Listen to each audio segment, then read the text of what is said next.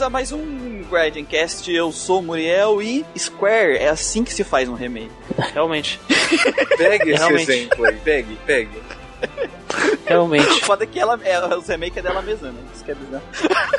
Realmente. Quando é ela que faz é Square. Enix, né? Ai, ai. E aí, pessoal, eu sou o Christian e Square é assim que se faz um remake. Eu sei que é a mesma coisa que o Muriel disse, mas é importante que outras mais pessoas. Vocês vão fazer eu repetir essa também, né? e aí, pessoal, aqui é o Lucas e Square. É assim que se faz um remake.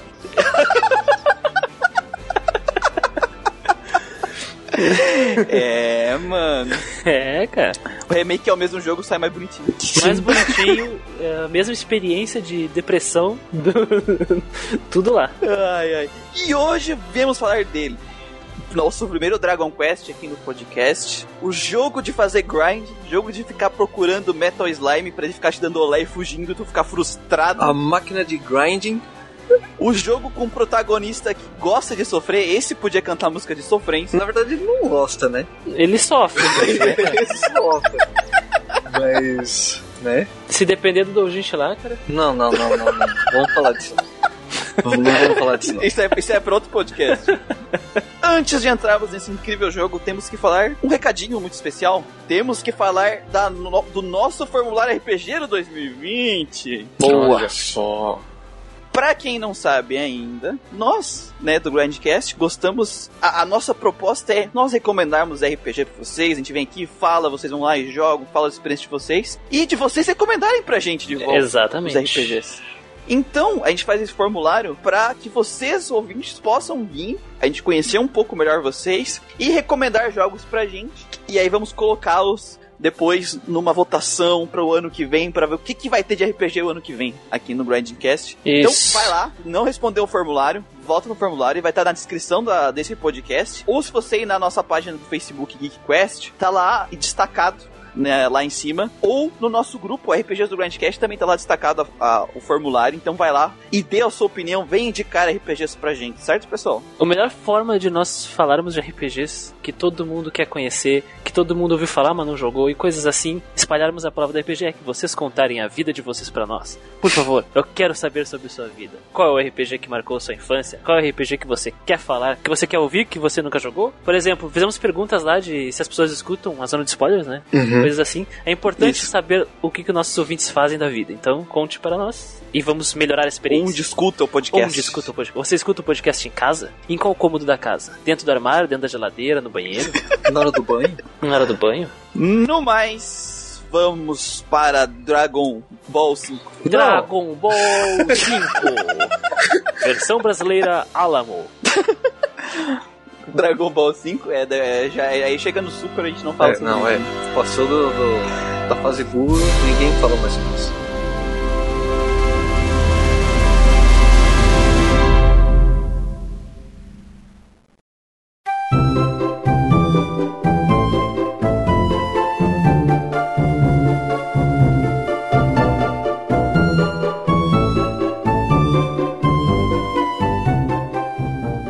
Começar o nosso contexto histórico sobre Dragon Quest V, é uma parte triste da história, né, Dragon Quest aqui no Ocidente, que é um jogo tão importante dentro da formação do que é o de RPG, né? Aqui no Ocidente parou no 4, né? 4 foi o último que tinha sido lançado aqui pra gente. Da versão oficial, né? Da primeira Ah, versão. a versão a primeira versão, sim. E, se eu não me engano, depois foi o 8.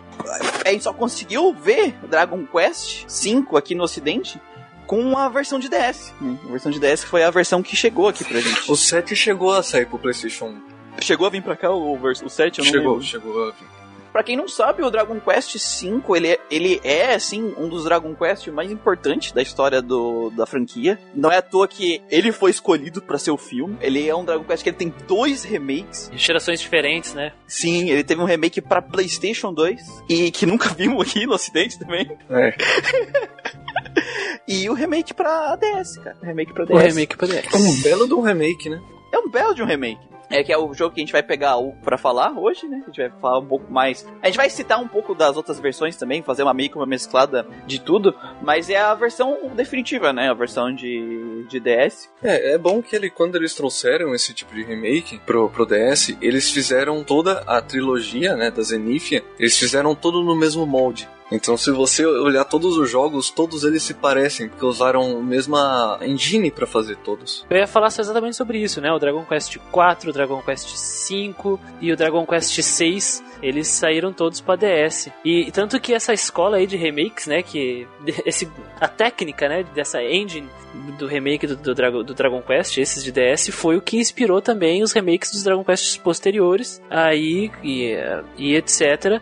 Além da, da criação do Dragon Quest 9, que ele foi exclusivo de DS e tá lá até hoje, né? Claro que diferente desses remakes aí, é, ele é 3D, né? Ele é diferente. Então é um passo adiante no caso. Que eu gosto dessa questão, por exemplo, que ele falou o 9 ele é em 3D, porque o 9 ele é um Dragon Quest novo. Porque o Dragon Quest, é, a pessoa diz, ah, o Dragon Quest nunca mudou, mas eu sinto, olhando a história do Dragon Quest, que é, é na verdade um tipo de jogo, é, é, uma franquia que eles preferiram manter dentro da zona de segurança deles. Ah, isso aqui define Dragon Quest. E dando pequenos passos para melhorar, né? E o 9 é isso. Enquanto o 5, os, o, o, remake do 5, do 4 e o do, do 6, eles buscaram muito mais re, é, trazer a experiência do que era Dragon Quest 5, do que era Dragon Quest 4 para um console mais moderno, com um gráfico mais palatável para o público e consertos na estrutura do jogo, né? Mas ainda é o mesmo jogo, porque eu joguei a versão original do Dragon Quest V e aí eu rejoguei o remake de PlayStation 2 e joguei o de DS.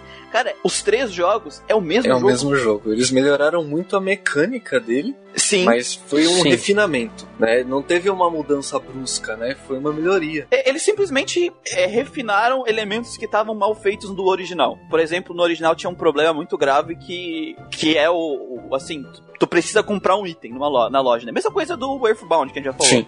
Tu vai lá na loja, fala com o cara, vai no menu de item, escolhe o item, um item só, bota na mochila de algum dos teus personagens, daí ele fecha a loja. E quando tu abre o menu para usar o item, tu usa o item, e aí ele fecha o menu inteiro, aí tem que toda vez que usar mais de um item que reabrir o menu. Tudo isso foi removido do, dos outros jogos, né? Mas tirando essas partes, é, é o mesmo jogo. A mesma experiência de jogar o Dragon Quest antigo, só que refinada, que nem o Lucas falou mesmo. E quando eu me referia aos remakes que vieram posteriormente, aos de DS, é importante lembrar que o Dragon Quest 7 e 8 ganharam remakes também, por sua vez, no 3DS. Nos 3DS. E que, se eu não me engano, foram posteriores ao Dragon Quest 9. Eu tava dando uma olhada, a versão do PlayStation 2, cara, ela explodiu de um jeito lá no Japão. Sério? É bonita, né, cara, também.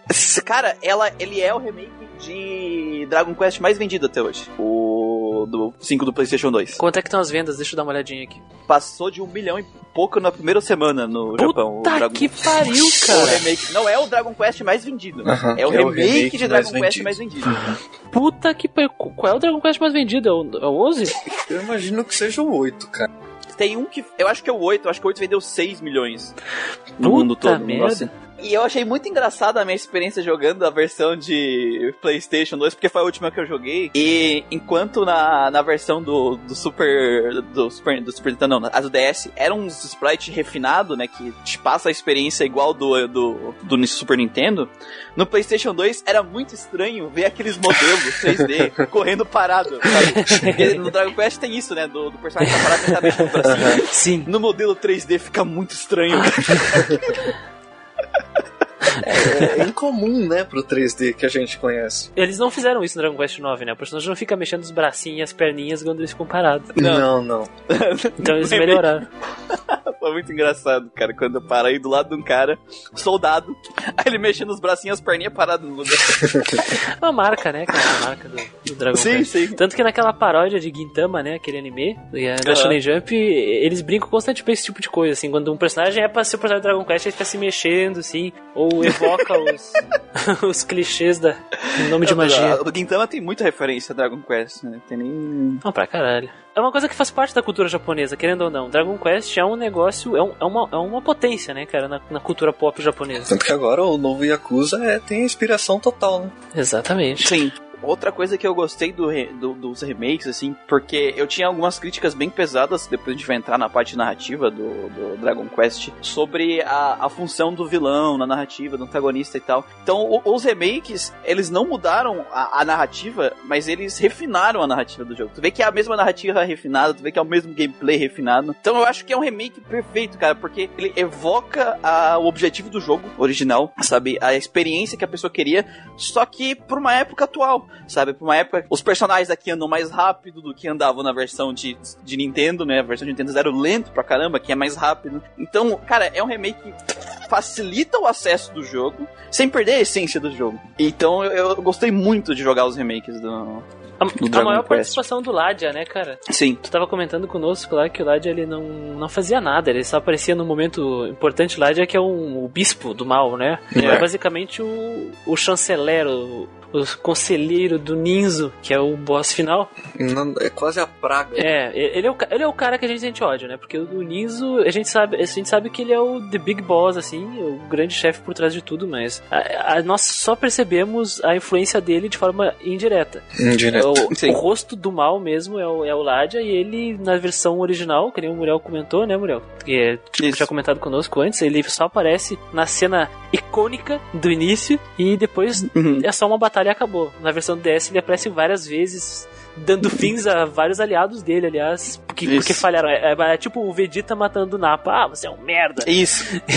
Nessa pegada mesmo. É, eu acho que isso sim é um bom remake, sabe? Porque se for fazer um remake que mude o jogo, ou seja, não é mais aquele jogo, aí já não é mais aquele jogo também, né? Pra mim é outro jogo. é outro jogo. Acaba- Acaba virando um reboot, né? É, acaba virando um reboot, de- não no sentido literal, às vezes, de é, rebootar a história inteira, mas não é o mesmo jogo mais, né? Já não. Né, não tô falando de nenhum jogo específico aí com 7, mas. É. Não tô falando, mas que pra quem entendeu, É. tá aí. É, no- nesse remake eles não colocaram o boss final no meio do jogo aí pra, só pra ficar interessante. Na época que saiu o Dragon Quest V de DS, que é a versão que a gente vai avaliar aqui, que saiu em 2008, Fallout 3, Fable 2, Tales of Vesperia, Valkyrie Chronicles, The Last Remnant, Tales of Hearts, Phantasy Star Zero, Suicoden Tier, Tier Tier Chris, aquele jogo que ninguém lembra que existe.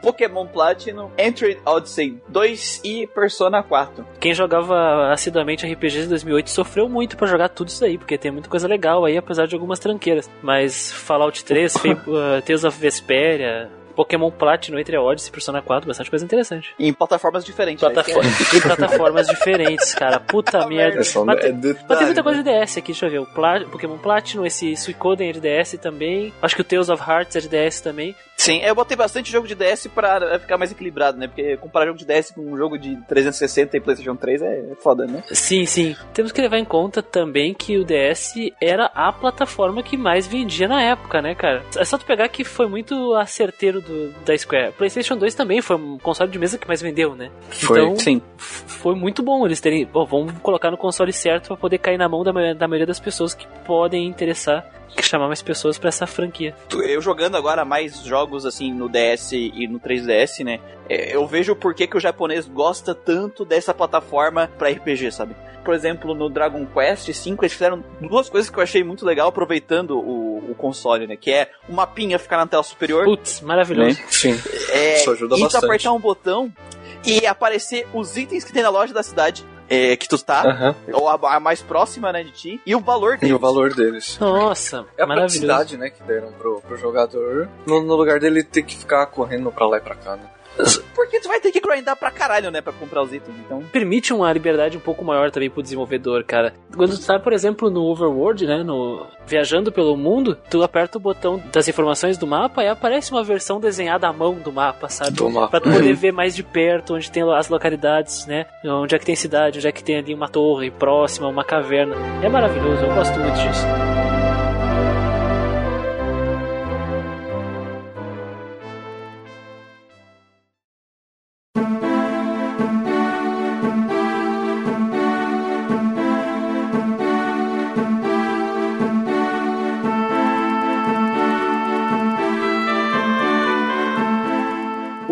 Dragon Quest V, ele Dragon Ball 5.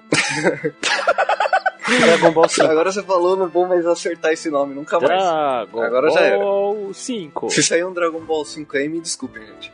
É, ele faz parte da trilogia de, de Zenithia, né, que é um, um termo usado lá para descrever o mundo de Dragon Quest em que tem um castelo em comum, que tem um povo chamado Zenithiano e esse povo ele, ele tá meio capenga no mundo. E essa trilogia contempla o 4, que é o Chapters of the Chosen, o 5, que é o Hand of the Heavenly Bride, e o 6, que é o Hymns of Revelation. E isso faz uma diferença da primeira trilogia, que conta 1, 2 e 3, A trilogia do, do Loto, né? A trilogia do Loto. que é a do. Loto, né? Que é a trilogia do Erdrick, que meio que engloba o último Dragon Quest que saiu. Ele faz um link com essa história e assim segue a história aí da busca do Castelo Celestial em relação ao lendário herói que vai parar o, o mundo de o vilão, o como é que chama? O, o Ninzo. não, como é que é o título dele que ele fala? Cap- capetão. É o Grandmaster. Como? ah, Grandmaster Ninzo. o. Grandmaster Ninzo. Exatamente. O Grão-Mestre Ninzo. Que nos outros jogos não é exatamente ele, mas nesse é ele. A história do Dragon Quest. Do. Porra, agora eu que me ferrei aqui com o Dragon Ball 5. do Dragon Quest V, é, ela vai começar com a gente vendo Pancras como rei de um reino, esperando o, o seu filho nascer, né? Impaciente. Pancras, tá, na versão aqui ocidental de DS, né? A única que chegou, mas na, na- em japonês, na versão, caso vocês tenham jogado aí a de Super Nintendo e a de Playstation 2, é Papás. Papás. Papás.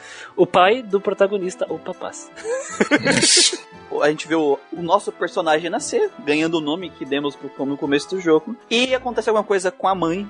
E acordamos no barco, falando que tivemos um sonho com, para o nosso pai, que a gente tá num castelo e tal, ele ri da nossa cara. E começa a- a- o jogo com você criança, a- acompanhando seu pai, nesse mundo aí, na missão dele, que tu não sabe muito bem o que, que é, tu tá só viajando com ele porque tem uma criança. E, e vivemos várias aventuras nessa primeira geração aqui, como criança, e que o jogo, ele funciona nesse esquema de gerações, né? Vão ser três gerações, tu criança, tu adulto, e tu E sendo tu mais adulto. é, sendo pai. mais adulto ainda. E eu acho que o, o jogo ele entrega muito bem esse negócio de ser criança no começo assim do jogo, cara. Cara, é, é muito legal você ver essa fase criança dele, né? Dele explorando o mundo sozinho e aprendendo as coisas, e ao mesmo tempo você vê o quanto o pai dele é protetor com ele. É, quando você entra numa batalha, você acaba entrando numa enrascada, o pai dele já, já vai e entra e mata os monstros e cura ele, pergunta se tá tudo bem, sabe? Ele faz realmente um papel de pai nesse jogo. É, é isso que a gente fala um pouco da role dos personagens quando a gente fala de RPG, né? Que ah, esse personagem tem as funções, tem que se comportar dentro dessa função, né? Então eu acho muito engraçado que o jogo ele meio que te força a agir como uma criança travessa, sabe? É, porque tu chega lá na primeira cidade do jogo e ah, eu vou aqui conversar com o meu amigo e tu fica aí brincando, mas não vai muito longe, né? O que que tu precisa fazer pra seguir em frente? Ir longe? Fazer cagada, né? E aí tu pega o primeiro random encounter, começa a tomar uma coça, e aí do nada, no meio do combate, ele aparece, dá umas porradas no bicho, que ele é nível 30, né, mais ou menos aí, uns 27, 30, Uhum. e ele te salva e te dá rio. E aí tu segue a jornada, e nesse momento que tu segue a jornada com ele no World Map, né, no, no Overworld, é, ele vai caminhando na frente, tu acompanha ele, tu não tem controle do teu personagem, porque tu tem que seguir ele. E vai tendo random encounters no caminho, como teria se estivesse andando sozinho. E todo final de batalha ele vai te curando e cuidando de ti, sabe? Então tem toda essa construção de dependência e de afeto que ele mostra através da gameplay, né? De ser um pai cuidando de um filho e os dois viajando junto. E isso é muito legal de ver num jogo assim. Isso já tinha lá no jogo antigo. E, e é uma, uma, uma mostra que os caras estavam muito bem pensando na, na forma que ele vai entregar essa questão do de tu ser uma criança através da. não de texto, através sim do, do que o jogo tá te mostrando em tela, né? Eu acho muito legal essa parte dele como criança. Aqui, né, nesse momento aí, ele já, já mostra um pouco sobre a introdução de personagens, como foi feita a construção evolução dos próprios personagens secundários. As próprias esposas aparecem quando ele ainda é criança, né? Você conhece elas. A Nera e a Bianca, porque a, a Jéssica não existe. A Jéssica não existe. A, a Renata. Natália, né? Renato. Isso, a Fernanda. Ela não existe. Fernanda.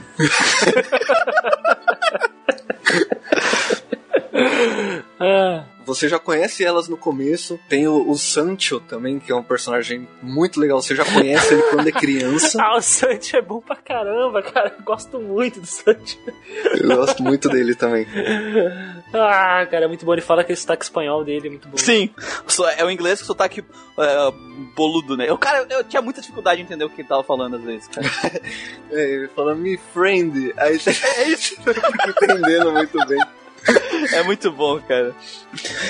Um fato interessante, tá? A Nera e a Renata, né? A Flora e a Renata, a é. Fernanda, é, Jéssica. É, elas não aparecem na versão. Não, a, a, a, Fernanda nunca aparece porque ela não existe, né? Mas ela a, não existe. Isso. A Flora, ela não aparece no barco na versão original. Tu não conhece ela quando era criança na versão original. Eles adicionaram isso no, nos remakes. Porque é um problema, né? É um problema é um problema. infelizmente. Uma coisa, cara, que eu gosto muito em, quando pensamos na construção de, de roteiro do Dragon Quest V, do Dragon Ball V, né? A gente tá falando. Isso, Dragon Ball V. Esse sentimento de ser criança, né? Porque até então uma criança, diferente de que muitos produtos de audiovisuais aí da, de entretenimento colocam, elas não são criaturas poderosas. Quando elas entram em aventura, elas não vão solucionar todos os problemas. Elas são, afinal, crianças. Elas são frágeis, são fracas e precisam de cuidado. E o Pancras, ele tem essa, esse papel. E tu, como jogador, sendo uma criança, não é muito forte. Os monstros vão bater forte mesmo em ti. E o Pancras, como um adulto, ele vai ser muito,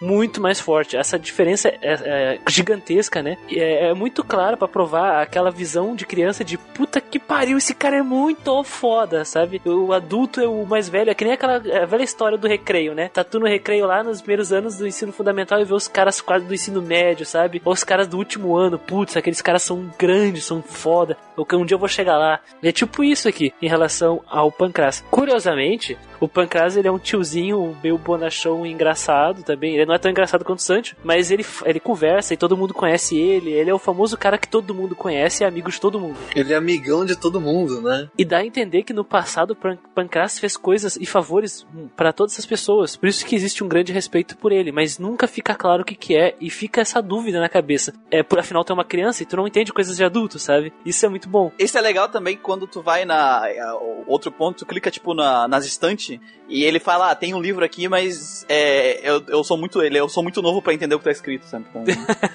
tem, tem várias coisas assim, vários detalhezinhos, aí depois tu volta na cidade, nas cidades que tu foi, tu clica aí tu consegue ler o que tá escrito no, na, nas coisas, então tem esse apego aos detalhes. E esse negócio da Flora não aparecer no começo do jogo, né? Era uma coisa que era um problema que até que o, o Christian falou, porque a, a Bianca. É, é porque assim, tu pode escolher tua esposa depois, mas o jogo eu disse, tu pode escolher tua esposa, mas tem essa menina aqui, que é muito melhor. Você tá ela, ela aqui, olha só como ela, ela é, é principal. o legal é que ela é muito melhor, sabe, que as outras. É, sabe, essa aqui, essa aqui a gente vai construir. As outras não, sabe, mas, né? Tu escolhe, mas a gente só vai te entregar a construção dessa aqui. e a gente conhece a Bianca na, na casa do Sancho, né, primeiro. E é legal que a gente vive coisas com ela, né? A gente tem aventuras com a, com a Bianca. Brinca de médico com ela. A primeira aventura é com ela, né? Eles estão passando lá por uma cidade e eles vê o pequeno, o pequeno gatinho sofrendo um bullying. o, Essa parte é muito engraçada. É, o é Saber só, só apanhando lá para crianças malvadas. E a Bianca, ela quer salvar o gatinho de qualquer maneira. E aí o, as crianças falam que a única maneira deles, deles libertarem o gatinho é eles acabando com o fantasma lá do, do o, o Taten Towers lá. Que seria uma coisa meio que impossível para uma criança fazer. Sim. Sim. E então eles aceitam o desafio e vão para lá enfrentar o, o os fantasmas que tem lá. Escondi... É isso que eu acho muito legal. Isso, cara. é. Isso aí é outra coisa de criança. Eles vão escondidos. Eles esperam a noite, quando o pai dele tá dormindo, e eles vão até lá. Quando o guarda tá dormindo.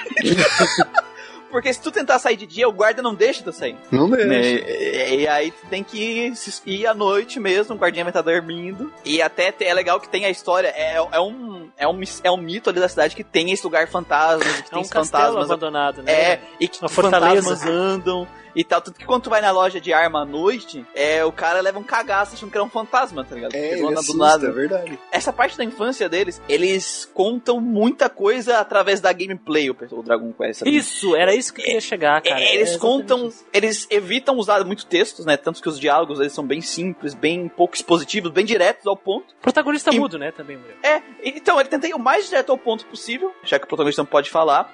E só que uma coisa que eu gostei dos diálogos é que eles deixam muito claro a intenção do teu protagonista, né? Quando tu fala com uma pessoa, é, ah, então você quer ir em tal lugar, sabe? Ele te dá uma boa noção do que o protagonista está querendo. Ou seja, mesmo ele sendo mudo, tu vê que tem personalidade do protagonista. Nossa, E- muita. e toda essa questão de como ele faz as coisas acontecerem, né? Isso é, é muito legal do- dessa parte da infância, essa construção da infância do Dragon Quest. Era exatamente isso que eu queria falar, né? É incrível como nós percebemos que um trabalho é bem feito no momento que uma narrativa ela te mostra de forma não, sabe, Explícita, patética, né? explícita, ah, pobre e super didática, sabe? Sem didatismos. Esse é o garoto, esse é o Pancras, eles vivem aventuras. É, a minha infância foi muito feliz, eu tinha uma amiga, sabe? Não, não tem texto que fala isso. Tu Uhum. vive isso. Ah, Isso. O texto te mostra. Melhor do que tudo, melhor do que ler, melhor do que só receber informação é tu viver o que tá acontecendo. E é o que Dragon Quest V ele te mostra nessa primeira fase, a primeira geração, que a gente chama. Eu acho maravilhoso essa parte do- da Fortaleza, porque eu joguei ela quando eu tava indo pra festa da firma, né? No início do ano. E, nossa, eu não parava de rir, cara, de algumas coisas, porque tudo que acontece lá é tipicamente de uma fábula infantil. Fantasmas que querem cozinhar uma criança num, num caldeirão. Aí Sim. tem esqueleto, esqueletos dançantes, sabe? Umas coisas assim. E aí te faz questionar, será que realmente eles estavam vivendo uma aventura ou eles estavam brincando? tu fica, tu- isso fica na- com o jogador assim. Porque isso, isso- isso aqui é muito surreal. Né?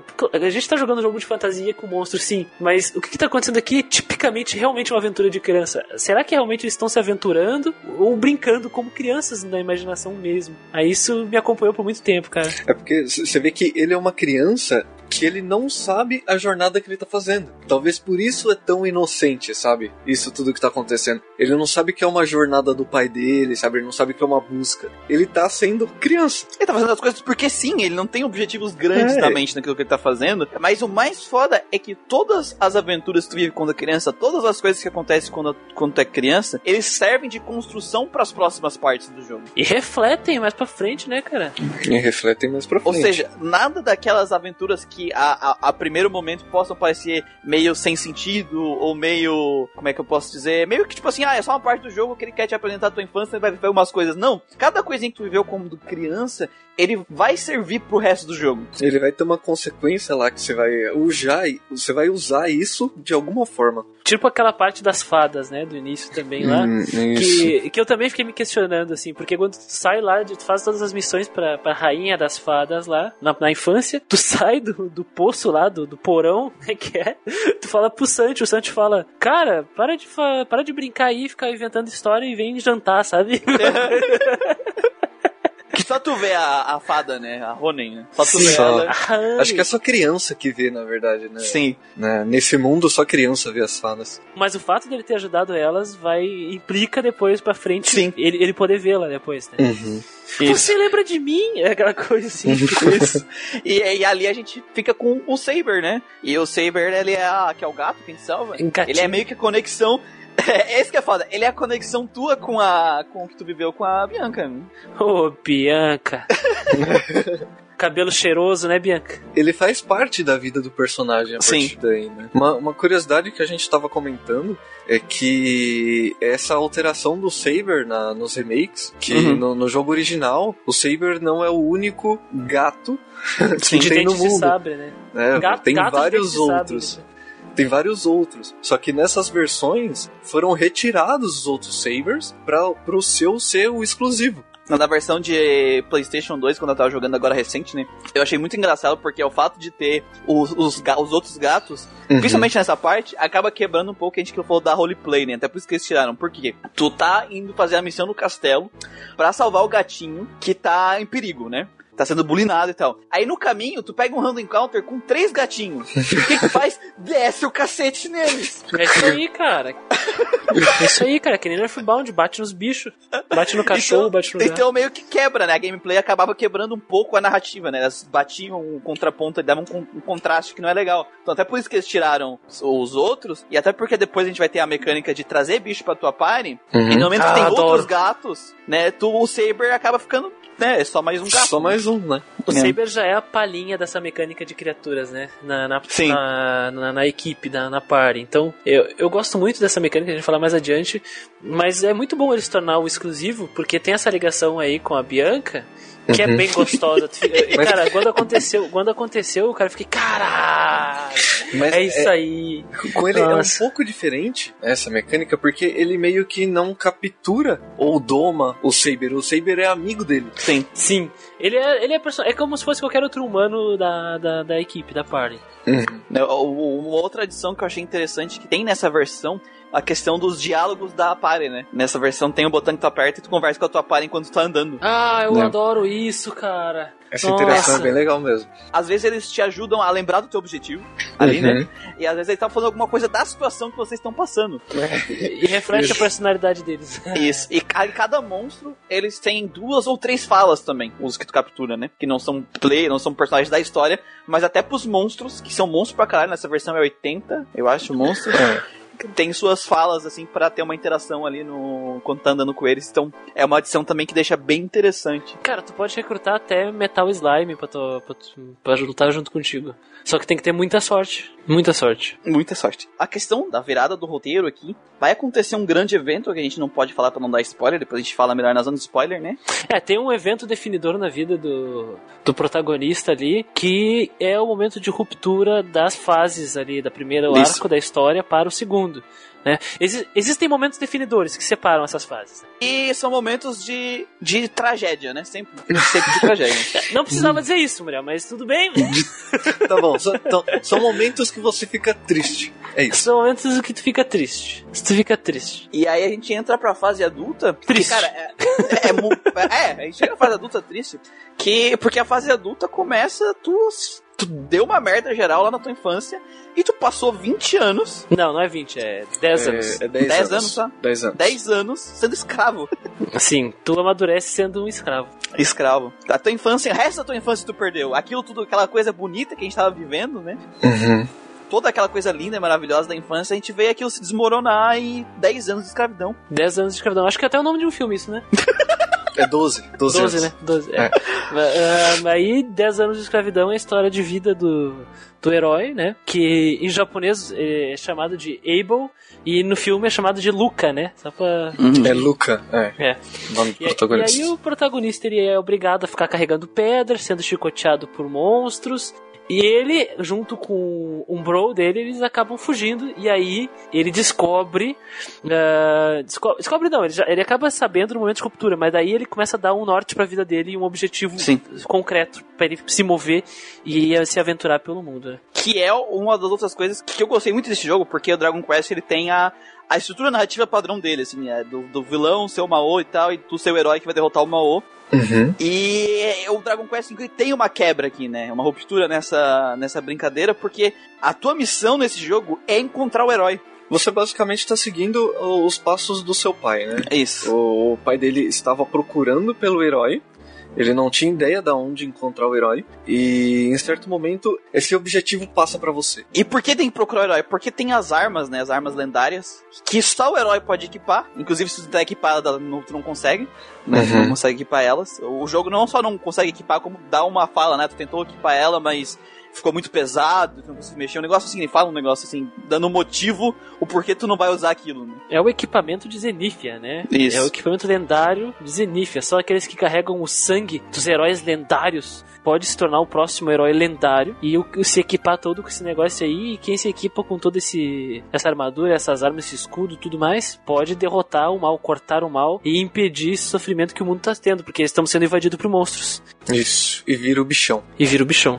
E eu acho legal também que dessa fase adulta, que apesar desse ser o objetivo final, né? Achar o herói, ao mesmo tempo que tu tá procurando o herói, tu tá vivendo e reconstruindo a tua vida, né? Tu acaba tendo tua esposa, tu acaba sabendo do teu passado, tu acaba... Meio que a, a história não...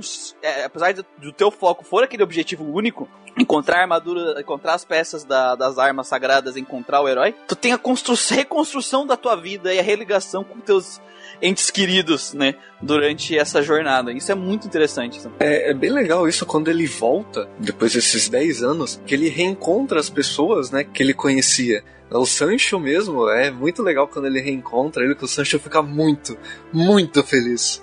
o Sancho surta. Eu não consigo imitar o Sancho aqui. E tem dois personagens ali icônicos em relação ao sotaque, que é o Biscotelli lá. Isso. E Biscoiteiro. O, o, o Biscolete.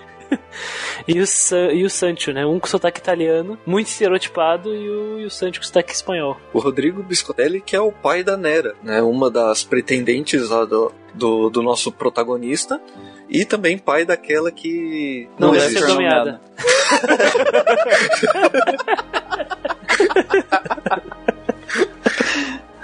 pai da Fernanda. O pai da, da Jennifer. Ah, e de, depois é, que você já tá adulto, acontece essa tal ligação com o Saber que a gente tinha comentado. Você encontra o Saber novamente.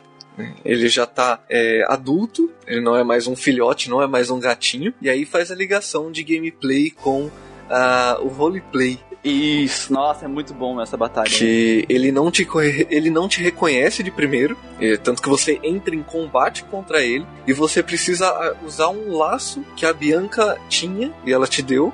Uma fitinha, né? Ela colocou é. no Saber, né? A fita. Quando... Ela tava no Saber? Isso. Quando era criança. É, mas depois tu ficou com a fita, né? É, sim, ele fica no teu inventário. É. E aí ele cheira essa fita, né? E ele reconhece o protagonista pelo cheiro da Bianca. é, cara, o cheiro da Bianca ficou lá por 10 anos. Essa mulher é muito cheirosa. Aquela carinha. Aquela ah, cara, carinha. Nas, na, na, 10 anos na prisão, né, cara? Aquela cara, carinha.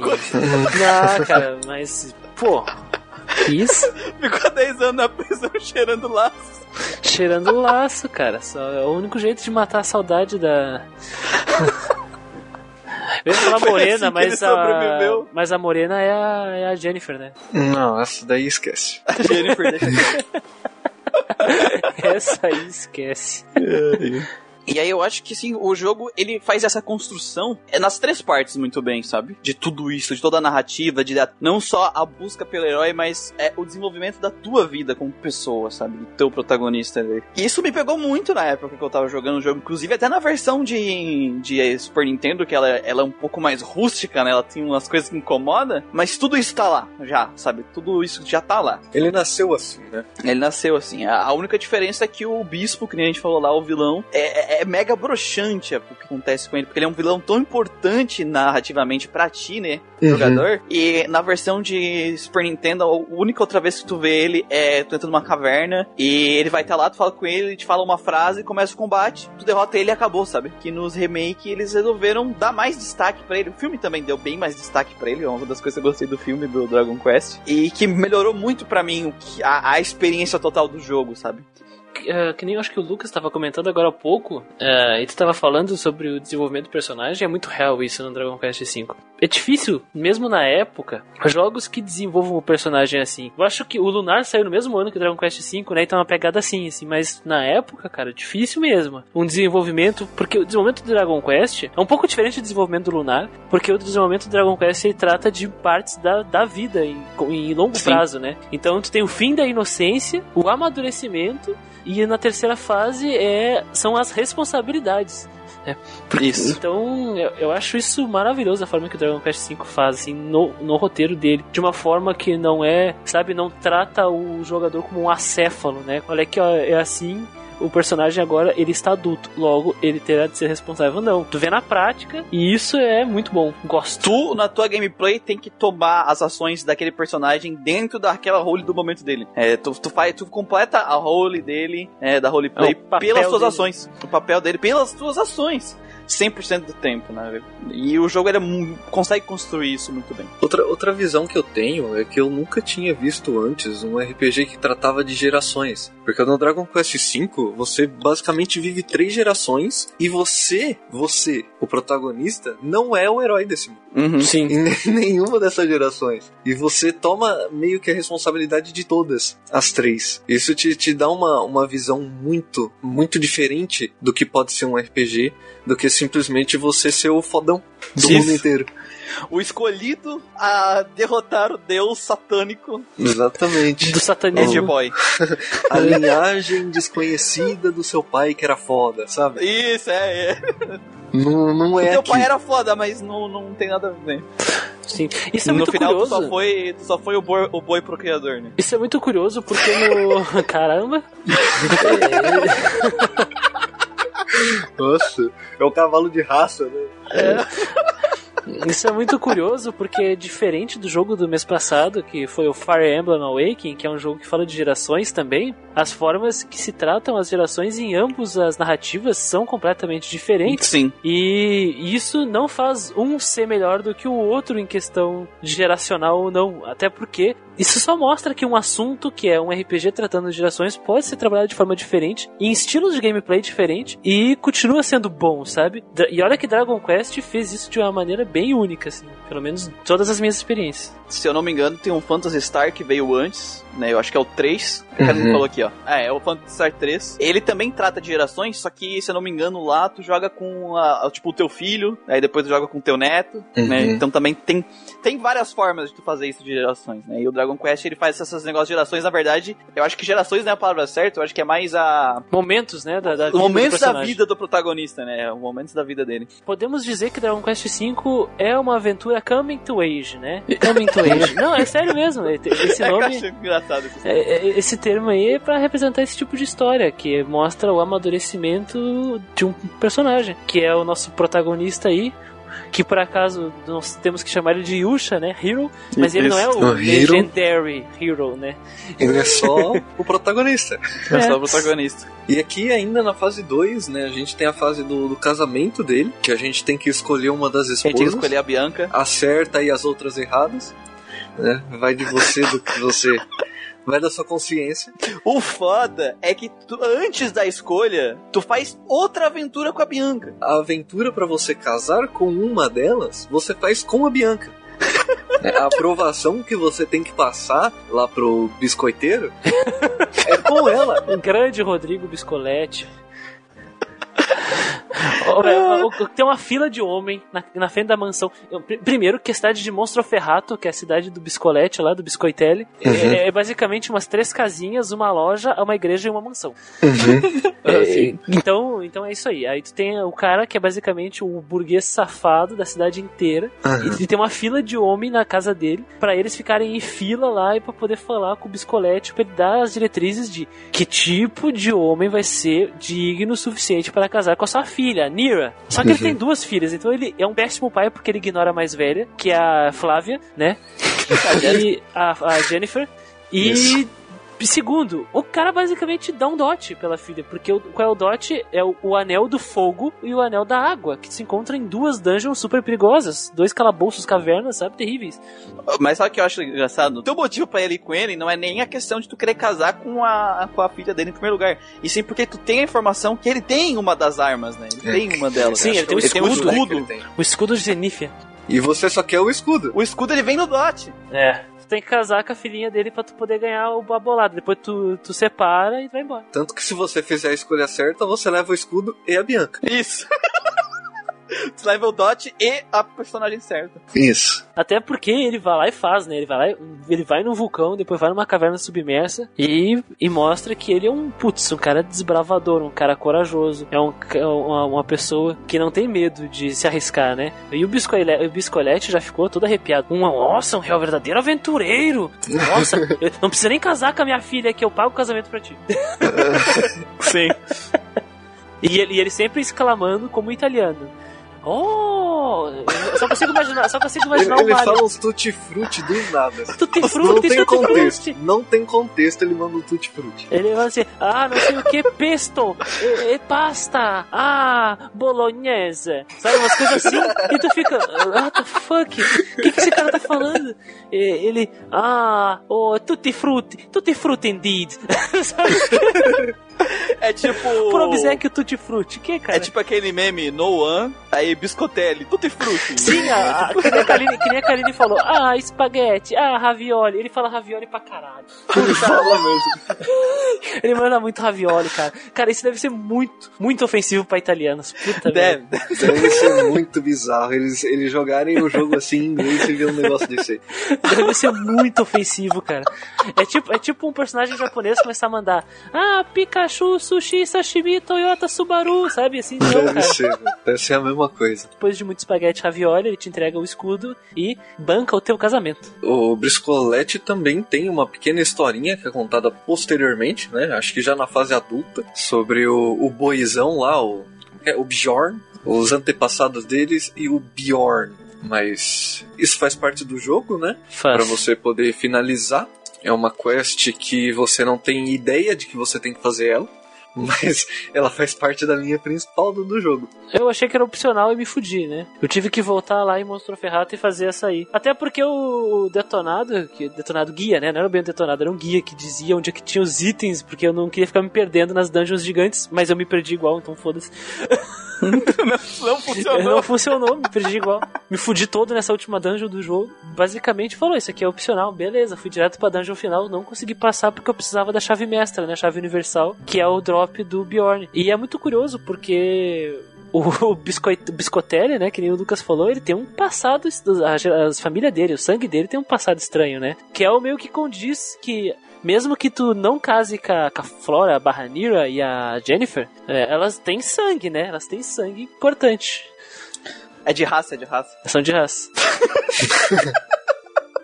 Que não é falado, né? Ele só diz Não é que falado. ele tem, os antepassados lutaram bravamente, mas acho que talvez nem ele saiba quem são os antepassados dele, né? Mas só sabe que o Bjorn tem ódio a ele e a pro- prole dele, né? Por causa do sangue. Então imagina, porque, cara, é, basicamente tu podia colocar a armadura toda de Zenithia no Biscotelli e mandar empurrar ele na frente do boss lá, cara.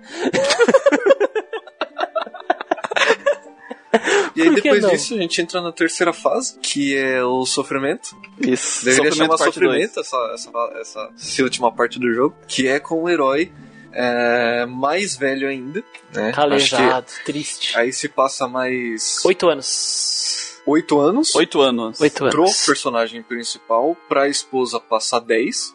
Vamos e... entender isso depois nos spoilers. É, a gente explica isso depois. E É, que ele é onde... envelheceu porque ele usou Monange, né? Isso, ele passou um óleo de peroba na cara, e ficou lá. Cara, é que homem, cada vez mais velho ele fica, mais, mais gato, entendeu? Mais charmoso. Faltou só aqui, ó, o cabelo branco do ladinho, assim. Faltou só o bigode do, do pai dele. né, pra completar. Putz, é o Mr. Satan, né, cara? do Dragon Ball. E aí é onde aparecem já os filhos dele. Sim, porque o cara passou 10 anos na seca na prisão e engravidou a esposa num dia, né? É, foi tão rápido que o jogo não mostrou, né? Ai, cara, é, cara no- no- é- é, o tesão é tão grande que acontece, cara. Entendeu? Tu acha que na primeira oportunidade, cara, os caras os cara iam fazer só uma vez, cara? Que isso, cara? Se, se alguém colocasse a luz negra naquele quarto lá, ia aparecer a pintura do Polo, que assim, ia tá tudo pintado. tá tudo pintado. E, aí- e ainda foi uma embuchada dupla, né? Nossa.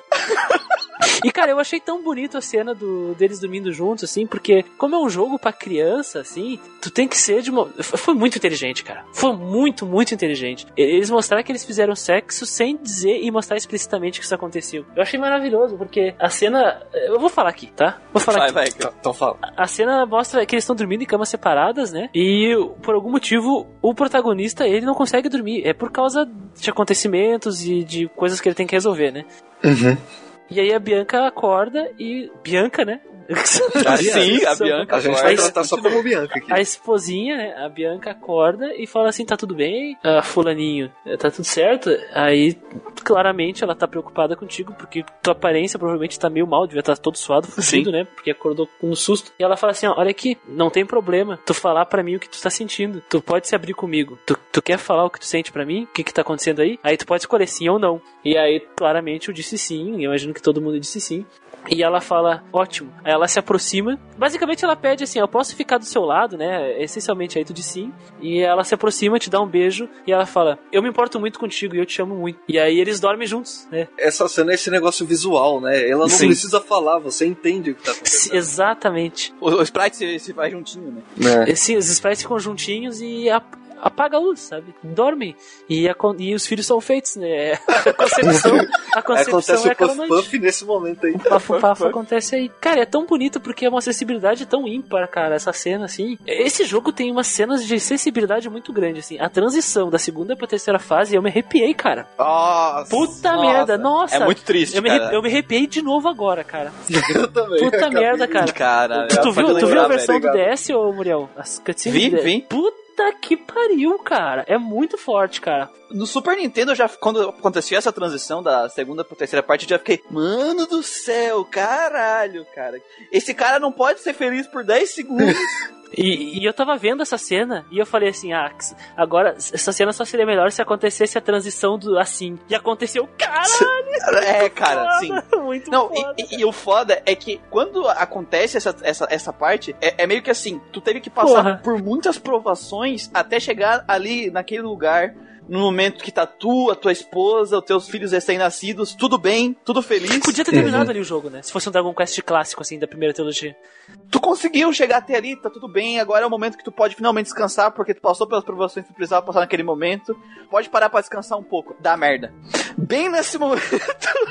Cavalo filho da puta!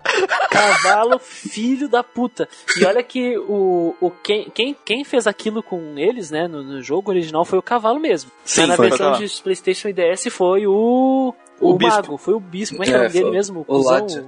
Ládia. O Ládia foi o culpado pelo acontecimento terrível, né? Foi. O que é muito melhor, porque bota ainda mais. Se mais impacto- peso, né? Mais carga. Mais peso no lado, exatamente. E esse cavalo tinha aparecido na transição da primeira pra segunda fase também. Puta merda, Sim. aí tu fica mais puto. É o momento, né, que você conhece os filhos nessa terceira fase e eles se juntam a você pra continuar a sua busca, que agora a sua busca aumentou Sim. na, do- na história. E é muito legal o encontro deles com, com os filhos, é, com, a- com essa interação com o botão. Eles falando, né? Ah, eu quero ver a mãe. A, a Uhum. menina falando, né? Eu quero conhecer a mãe. Nossa, você é meu pai, sabe? Eles têm essa interação bem legal. É que eles. Não, não posso dar esse spoiler, não posso dar esse spoiler. Mas Segura, o segura, ele- Eles cresceram, cara. Eles cresceram. Tu já meio que deu spoiler, né? Mas eles cresceram numa situação diferente do, do protagonista e da Bianca. E eles. Falta uma coisa pra eles, uma coisa que tu conhece, uma coisa que tu Uhum. viveu. Sabe? E essa dinâmica das experiências de vida diferentes, porque eles têm oito anos, né? Sim. É muito boa, assim, e enriquece muito mais. Assim, ó, cara, eu tô, tô emocionado aqui. Isso é muito legal você ver a, a presença do, do Sancho nessa parte também.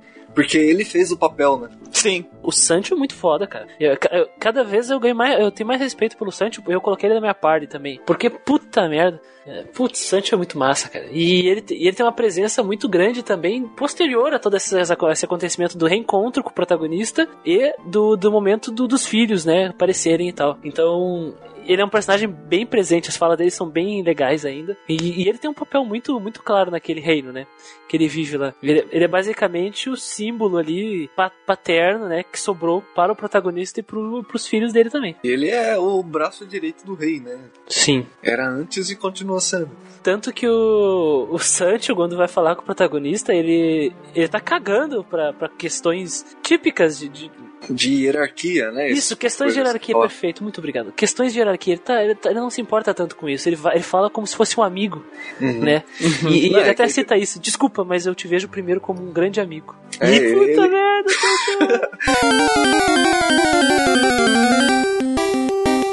Um anúncio selvagem aparece. Ah, sim, cara, o anúncio selvagem, cara.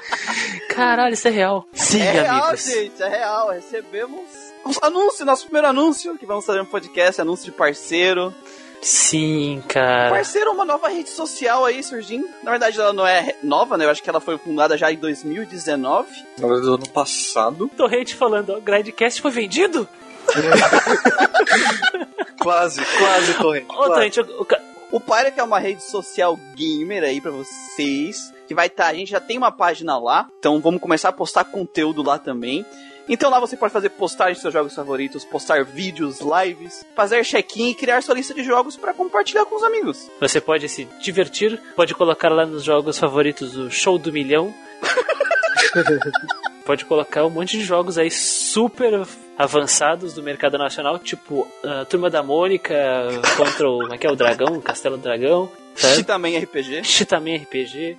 Todos os melhores jogos do universo. Entra Pepsi lá. Man. Pepsi Man. Então vai lá, faz uma conta da Pyro e já começa a seguir o Grindcast lá, pessoal. Isso aí. Quando sigam. o podcast sair, nós já estaremos lá, né? Exatamente. Pyre. Pyre.gg. Pyre.gg. Pyre com Y, tá, gente? Pyre.gg. Isso, Pyre com Y. Então, é isso aí.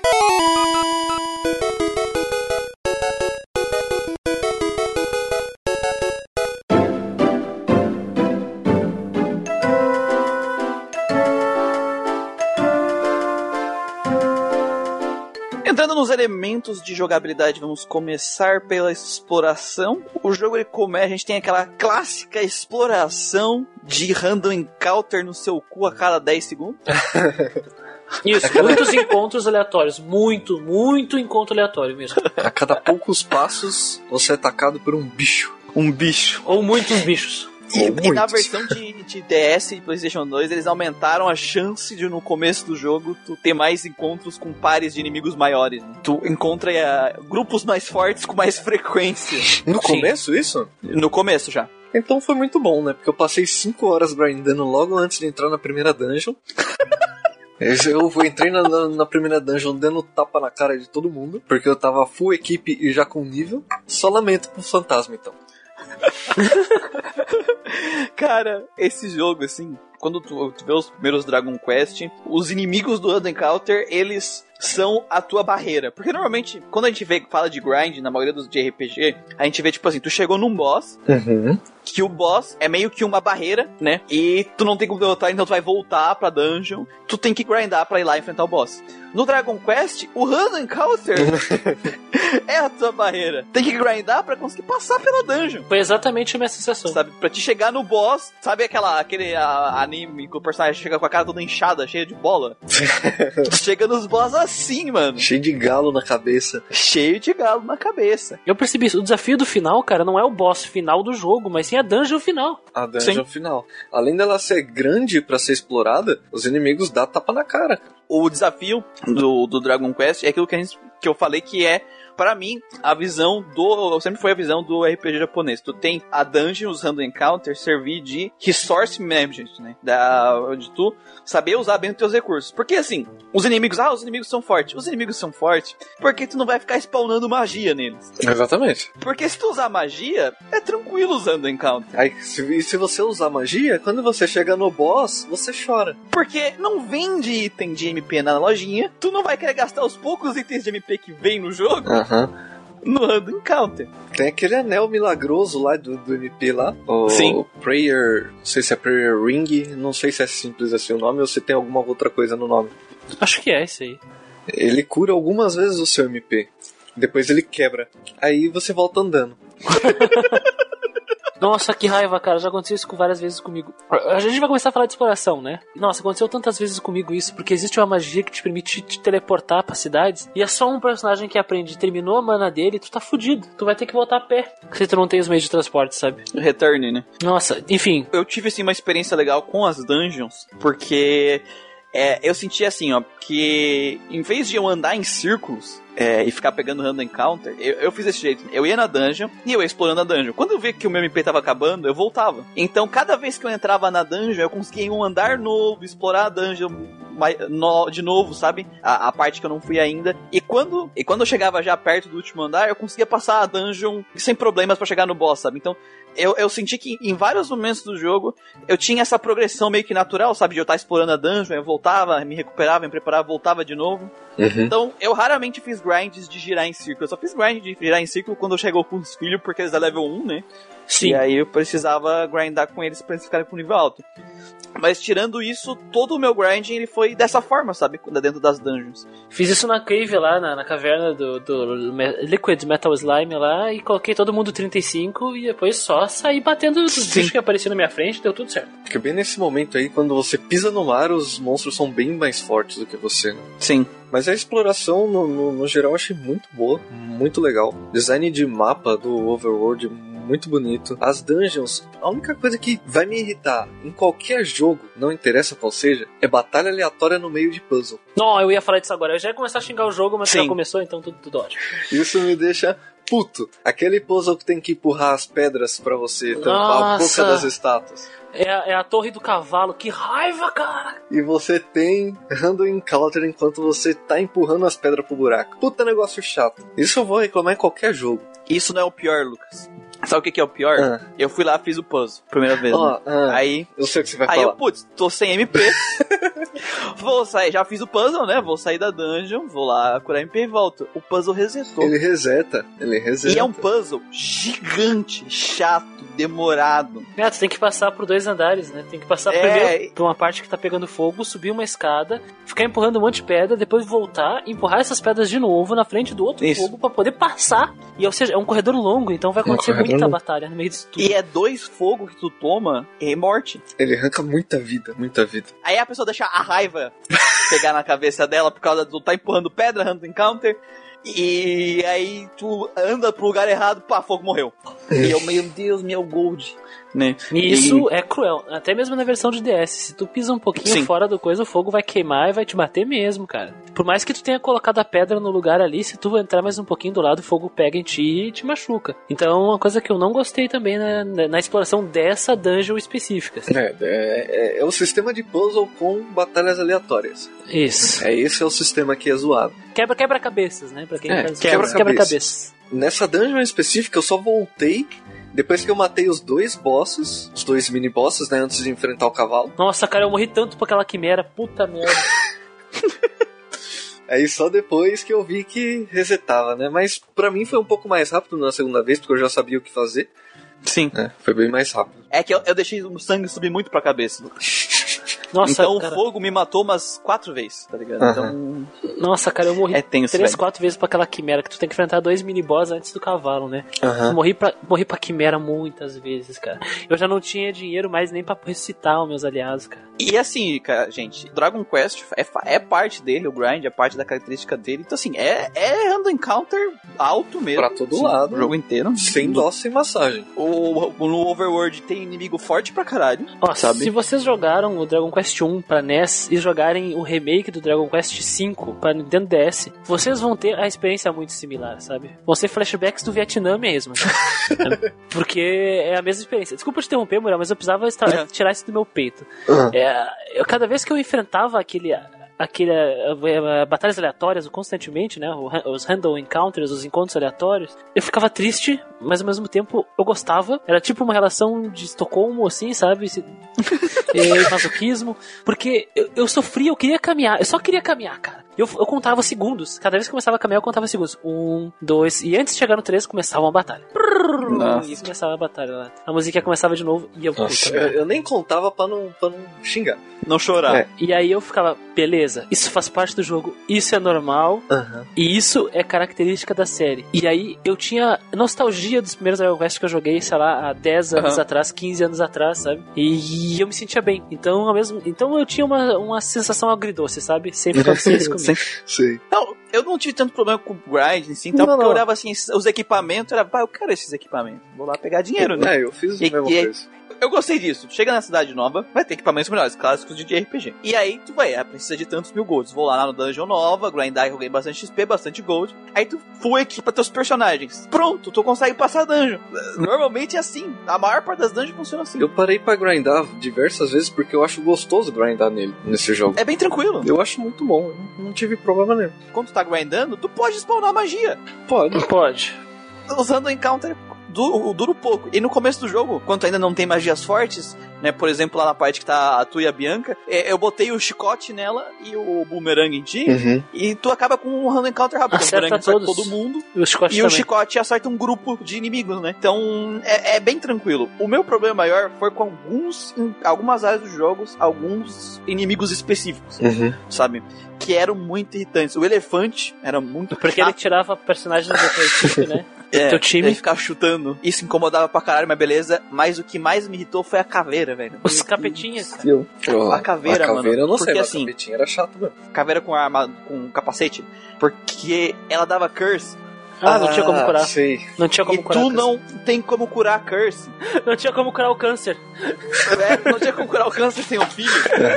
E, e o que, acontece? O que, que tem que fazer? Tu não vai entrar numa dungeon com três personagens teu com curse. Tem que voltar lá na cidade e curar. Então, cara, direto, eu chegava, saía, saía da igreja, andava. Aí eu tava chegando perto da, da, da dungeon, random encounter, ataque pelas costas, três caveirão. Curse, curse, curse. Eu.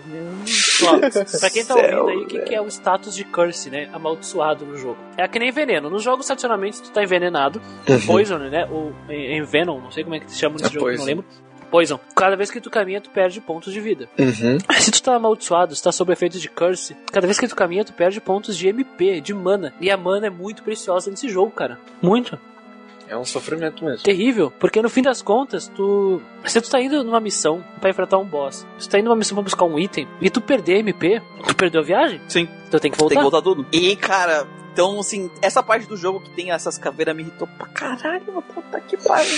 Sorte que depois tu pega o filho, ele tem a cura tudo, né? A skill dele. E aí, pronto, resolve. Aí fica mais resolve o problema da curse. Mas os inimigos spawnam, nossa, sleep, paralyze. É, eu, eu queria falar disso aí. Um, um problema do jogo pra mim são é essa parte aí de status. Tu tá explorando um lugar, tu tá indo em direção a um lugar, tá indo enfrentar o boss, e por azar do destino, um bicho consegue enquadrar Paralyze em 4, acabou, tu morreu, acabou. Eu não sei, eu, eu não tive problema em batalha nenhuma, velho. Eu grindei por gosto e atropelei todo mundo no jogo. Então, Sim. só o Curse que era chato mesmo, mas o resto. Eu nem o elefante, Paralyze- ele não dava tempo dele me jogar pra fora da, da tela. Eu matava antes. Eu recebi Paralyze umas três vezes, assim, minha parte toda. Aí eu perdi, cara. É a mesma coisa que tu perder, tua, tua, tua parte é wipeout, né? Tua parte perder, Sim. foi derrotada. Então, não faz sentido, sabe? Foi paralisado e morreu, acabou, é isso?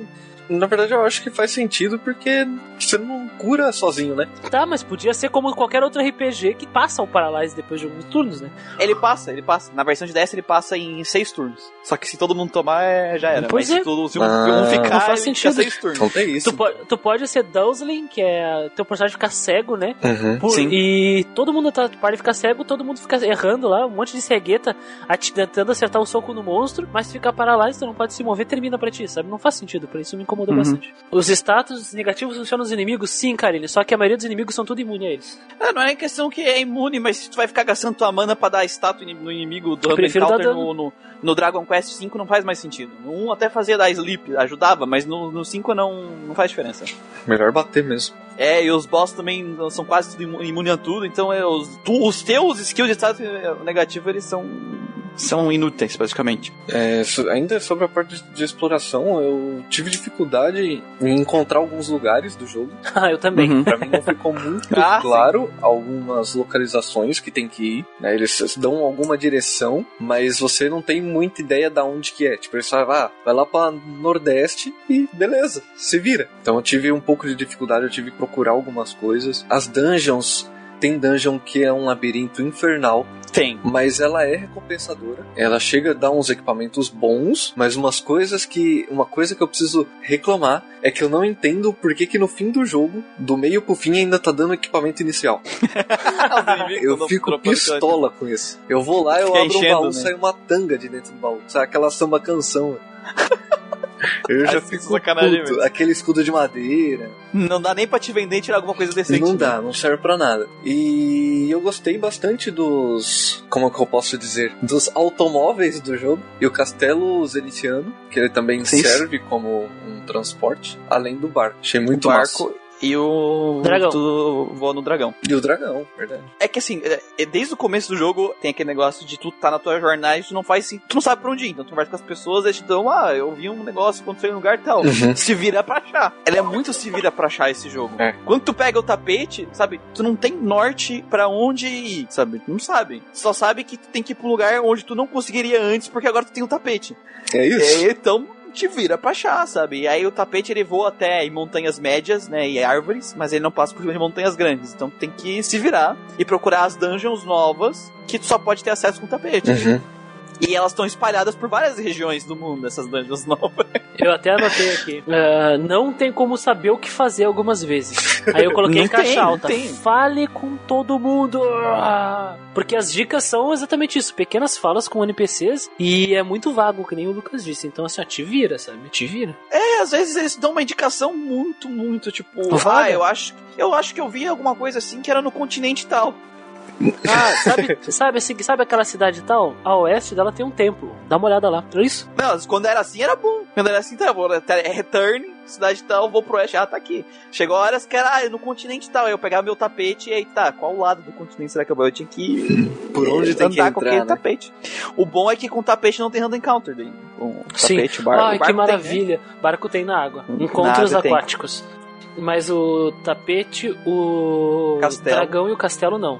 Aliás, eu do- adoro voar no dragão porque tu consegue dar a volta ao mundo e o mundo do Dragon Quest não é plano. Depois que eu peguei o tapete, só andava de tapete, velho, pra não pegar random encounter no... Ah, que ranço de, de, de, de batalha aleatória, cara. Que merda. Não, eu gosto muito desse jogo, mas cansa às vezes, cansa. Cansa é uma beleza. É, o problema é que, a gente conversou, né? A, a taxa mínima do Dragon Quest V é muito baixa. Então, é, tu vai pegar muito random encounter seguido. E a, a taxa alta, na verdade, também não é muito alta. né? Tipo, Também não é. de 3, é, é de 3 a 5 passos, mais ou menos assim, sabe? Varia 3, 4, 5. Às vezes quando eu andava bastante assim e não tinha uma batalha, eu sentia falta. Eu sentia, eu sentia a falta da batalha. Tu, sentia assim, tem algo errado aqui. Eu acho que o jogo bugou os random encounter. Tá faltando. Esse negócio de, de não saber pra onde ir, também ter random encounter, eu, eu divido eles em duas categorias diferentes do, dentro do próprio remake, assim. Os Ah. encontros aleatórios eu coloco em questão de legado da série, sabe? Uhum. Os encontros aleatórios, a taxa de encontros, a quantidade de encontros de monstros em batalha, a dificuldade e a falta de itens de mana, isso é legado da série, isso faz parte da identidade e experiência Dragon Quest. Já o negócio de não saber se achar, porque o jogo é muito vago e abstrato, isso é. Era assim em 92. Esse jogo é um remake fiel. Então Fiel? vai continuar sendo assim. Até demais, né? Sim, fiel até demais, né? então vai continuar assim, sabe? Porque o Dragon Quest IX, por exemplo, ele não tem disso. Ele te explica, ele, ele não te pega pela mão, mas ele te diz, é, que é basicamente aquela coisa de a cidade tal vai pra lá. Ou Uhum. tem uma cidade com nome tal. E aí tu vai encontrar uma placa falando cidade tal a não ser adiante, sabe? Então, eu, eu não joguei o 11 pra saber se, se como é que tá. Não, o Eu 11 não joguei é inteiro 11, mas até onde eu joguei é tranquilo de saber onde tem que ir. totalmente diferente, sabe? É... Ele quase esfrega na sua cara onde você tem que ir. é, então, é, é só, é só prova mesmo essa questão do Dragon Quest V, do, do, do PS2 e do DS. É questão porque é realmente um jogo antigo, é um jogo da época. É um produto típico dos anos 90, sabe? Uhum. Eles mantiveram, eles mantiveram. Mantiveram. Fielmente. Mantiveram os elementos. Entendeu o Square? E isso é algo bom. Mude, mas tenha limites.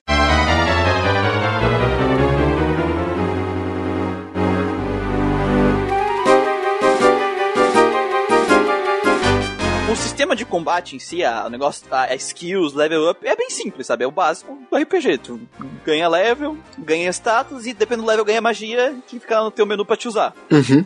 As batalhas são em primeira pessoa, né? A gente tem que lembrar disso aí.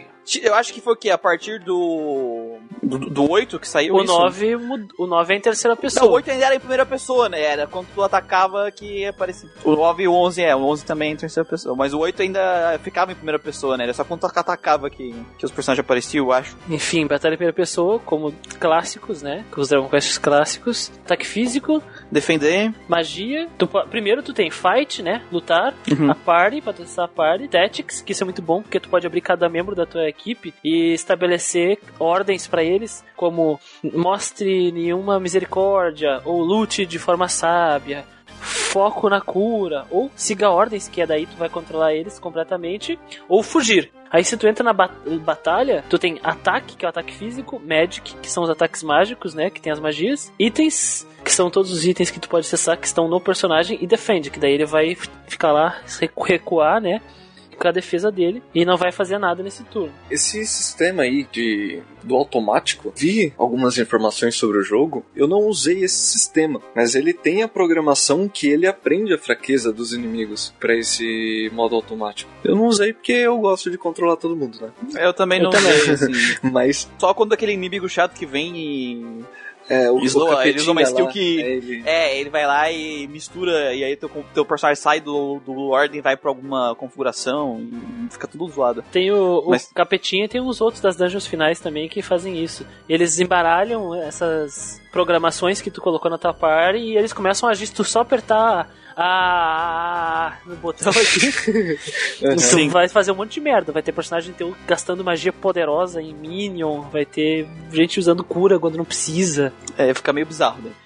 Essa mecânica é interessante o inimigo brincar com isso, né? E, e, assim, o combate pra mim era as- que nem eu falei, sabe? Tu chega no na dungeon, magia, magia pra grindar, depois tu tá fodão, equipado, tu vai na, passa a, a dungeon no ataque físico, chega no boss, debufa ele até ele virar uma criança. e bate nele, assim, até, até a cara dele virar pastel. Pra ele afundar, né? É isso aí. Afundar. Uma diferença que você até comentou é que no- na versão original são só três personagens na batalha. São só três personagens. Na versão de DS são quatro personagens e você ainda carrega o- os monstrinhos, ou os humanos mesmo, né? Na, na carruagem. Sim, Pra, pra, Quando tro- tem acesso à carruagem, né? é, pra trocar. A, a carrocinha que vocês Carrocinha. de monstro. Fica um monte de monstro. Eu, eu imagino que deve ser muito engraçado essa carrocinha. Porque daí quando tá no mapa tem a carroça com um cavalinho, né? E aí, imagino que alguém olhando pra aquela carrocinha, aí tem um cavaleiro montado no slime, aí tem um capetinha, aí tem um bicho com cara de boi e um golem de pedra, sabe? É, a tua, a tua party aparece contigo, né? Isso é muito legal. A cara. tua party No- viaja no- contigo. Viaja contigo e quando tá lá fora é a carrocinha e mais a tua em volta, né? Tipo, como se estivesse protegendo a carroça. É muito legal a forma que eles organizaram ela. No Overworld eu usava isso como vantagem, né? Eu botava bastante a- aliados que tinham na, na, deixava na carroça, né? Que tinham heal. Até eu chegar na dungeon, eles eram meu, minha poção de heal, sabe? Eu gastava meus itens pra quando... Porque quando tu entra na dungeon, normalmente não leva carroça. Então se tu usar os teus itens no, no Overworld, tu vai chegar a entrar sem item. Então eu usava eles de, de poção. Poucos, É o meu- pouco, poucas dungeons, cavernas, de forma geral, assim, permitem que tu entre com a carroça, né? Pra poder fazer essas coisas. E quando tem, a gente abusa. E a carroça é a nossa muleta. É, faz parte da mecânica, né? Do, do jogo em si. Mas de combate, cara, uma coisa que me decepcionou foi que, tipo assim, claro, a dungeon é o desafio, tu ficar forte pra poder passar ela. E aí, pra te conseguir chegar no boss com magia pra derrotar ele, assim. tá? Agora eu tô foda, eu consegui derrotar o boss. Eu achei os boss, não todos, mas a maioria dos boss desse jogo uma piada, velho. Sim. São, eu achei muito fraco também. É, assim, tem um boss ou outro que ele é mais chatinho. Os últimos boss, eles são mais. incomodaram um pouco mais. Principalmente os que tiram os buffs, os debuffs. Nossa, Porque assim, eu- o que eu queria, o que eu esperava era, pô, agora foi uma, uma, uma sufocada pra passar por essa dungeon. Aí eu ia chegar no boss com a magia, porque eu era obrigado a estar full, full force pra conseguir enfrentar ele, porque o bicho ia descer o cacete em mim. E infelizmente isso não aconteceu durante o jogo, pra mim, nenhuma vez, sabe? Então foi, fiquei meio chateado em relação a isso. Cara, é, é, é o que eu falei, né? Eu, eu grindei igual animal nesse jogo. Porque eu gostei. Então eu atropelava os monstros da, da dungeon, chegava no boss eu atropelava ele também. Eu só voltava se realmente acabava a minha mana. Então eu não sei exatamente qual era a dificuldade do, do- dos bosses. O único que eu tive. que, que eu me forcei a ter uma dificuldade foi o Bjorn. Que eu tentei enfrentar ele a nível baixo, não deu. E o último boss, a última forma, né? Do, do, do último boss, que aí ele bate um pouco mais forte. E ele tira os buffs também, então. Chato. Não, os únicos boss que eu tive, tipo assim, foi uma batalha legal, é, foi o Bjorn. Uhum. E o último boss, a última forma mesmo, porque a primeira forma é pegada, né? Ah, é só, Sim. é só pra tá ali, só, né? Só. Só pra, só, pra, só pra ele dizer, essa não é nem a minha forma final. só pra tu Ah, gastar a tua mana em cura, né? É o, É. a derivação do Piccolo, ele, né? Isso, Sim. é o Piccolo. É o Piccolo barbudo, cara. É o Puninzo, é o Piccolo barbudo. É igual, ele tem até os ele é verde com os musculozinhos de Piccolo. Sim. O que eu gosto bastante nos combates também é o tipo de arma que bate mais de um inimigo. Como Ah, chicote, bumerangue. E isso foi adicionado nesse Dragon Quest, tá? No, sim, nos outros não tinha. Foi, né? dele. Não tinha. Agora bate Uhum. em grupos de inimigos, né? Sim. Bumerangue, chicote. Isso eu gosto Agora, as bastante. armas reagem diferente, né?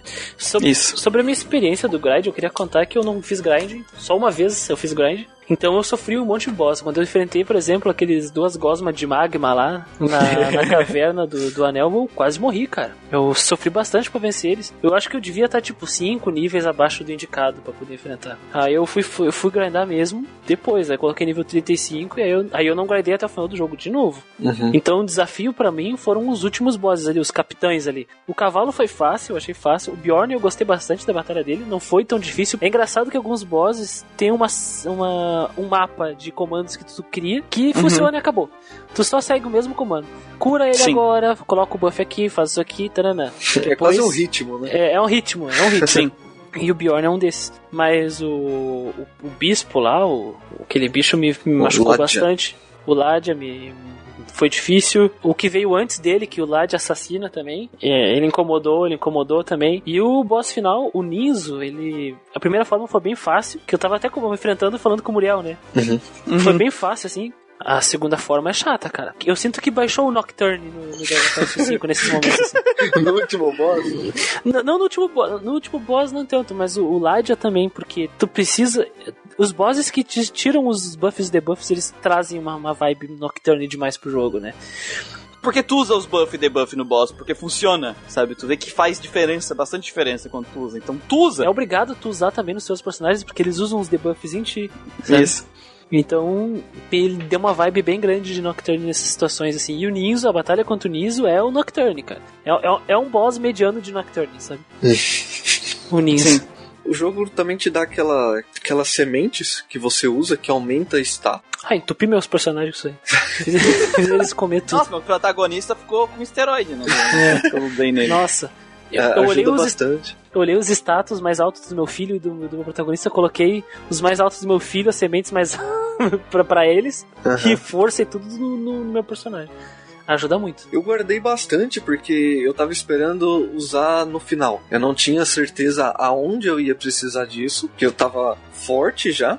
E aí eu fui guardando. Fui guardando, fui guardando e não usei. Eu terminei o jogo s- com um monte na mão. Eu usei só alguns pra aumentar HP, por exemplo, da, da filha. Achei baixo na, em certo momento do jogo. Aumentei força do filho, porque, né? Ele é o porradeiro. E resiliência eu fui colocando na filha também, mas sobrou muita coisa. É, os pontos de magia eu colocava diretamente nela também. Boa. Sem pensar duas vezes, porque, né? É uma ótima suporte, né? É uma, A ela ajuda filhinha. bastante. Quanto mais mana, melhor. E é muito engraçado no, no sistema de combate você ter uma filha que ela é a maga do jogo, Uhum. só que o filho ele é o faz tudo. Sim. Não, teu filho, o filho é aquele Pokémon que tu ficou fazendo 50 mil cruzamentos até na sexta, cara. Nossa, É cara. o Pokémon perfeito, É o- sabe? é É o o teu perfeito. filho nesse jogo.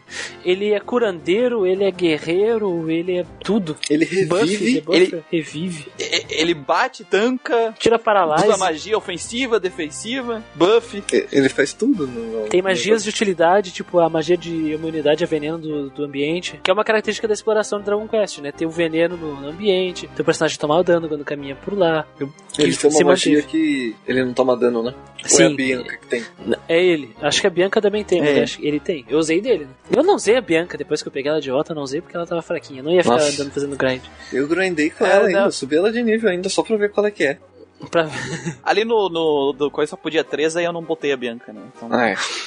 É, a minha parte. só foi os filhos. Minha parte final foi o protagonista, os dois filhos e o Saber, né? O gatinho. Esse jogo tem aquela mecânica de capturar os bichos, né? Que né, é, é meio que tu vai enfrentando e tem uma possibilidade de entrar na party, né? O bicho. Só que eu não liguei muito pra isso porque eu queria terminar em família, sabe? Então.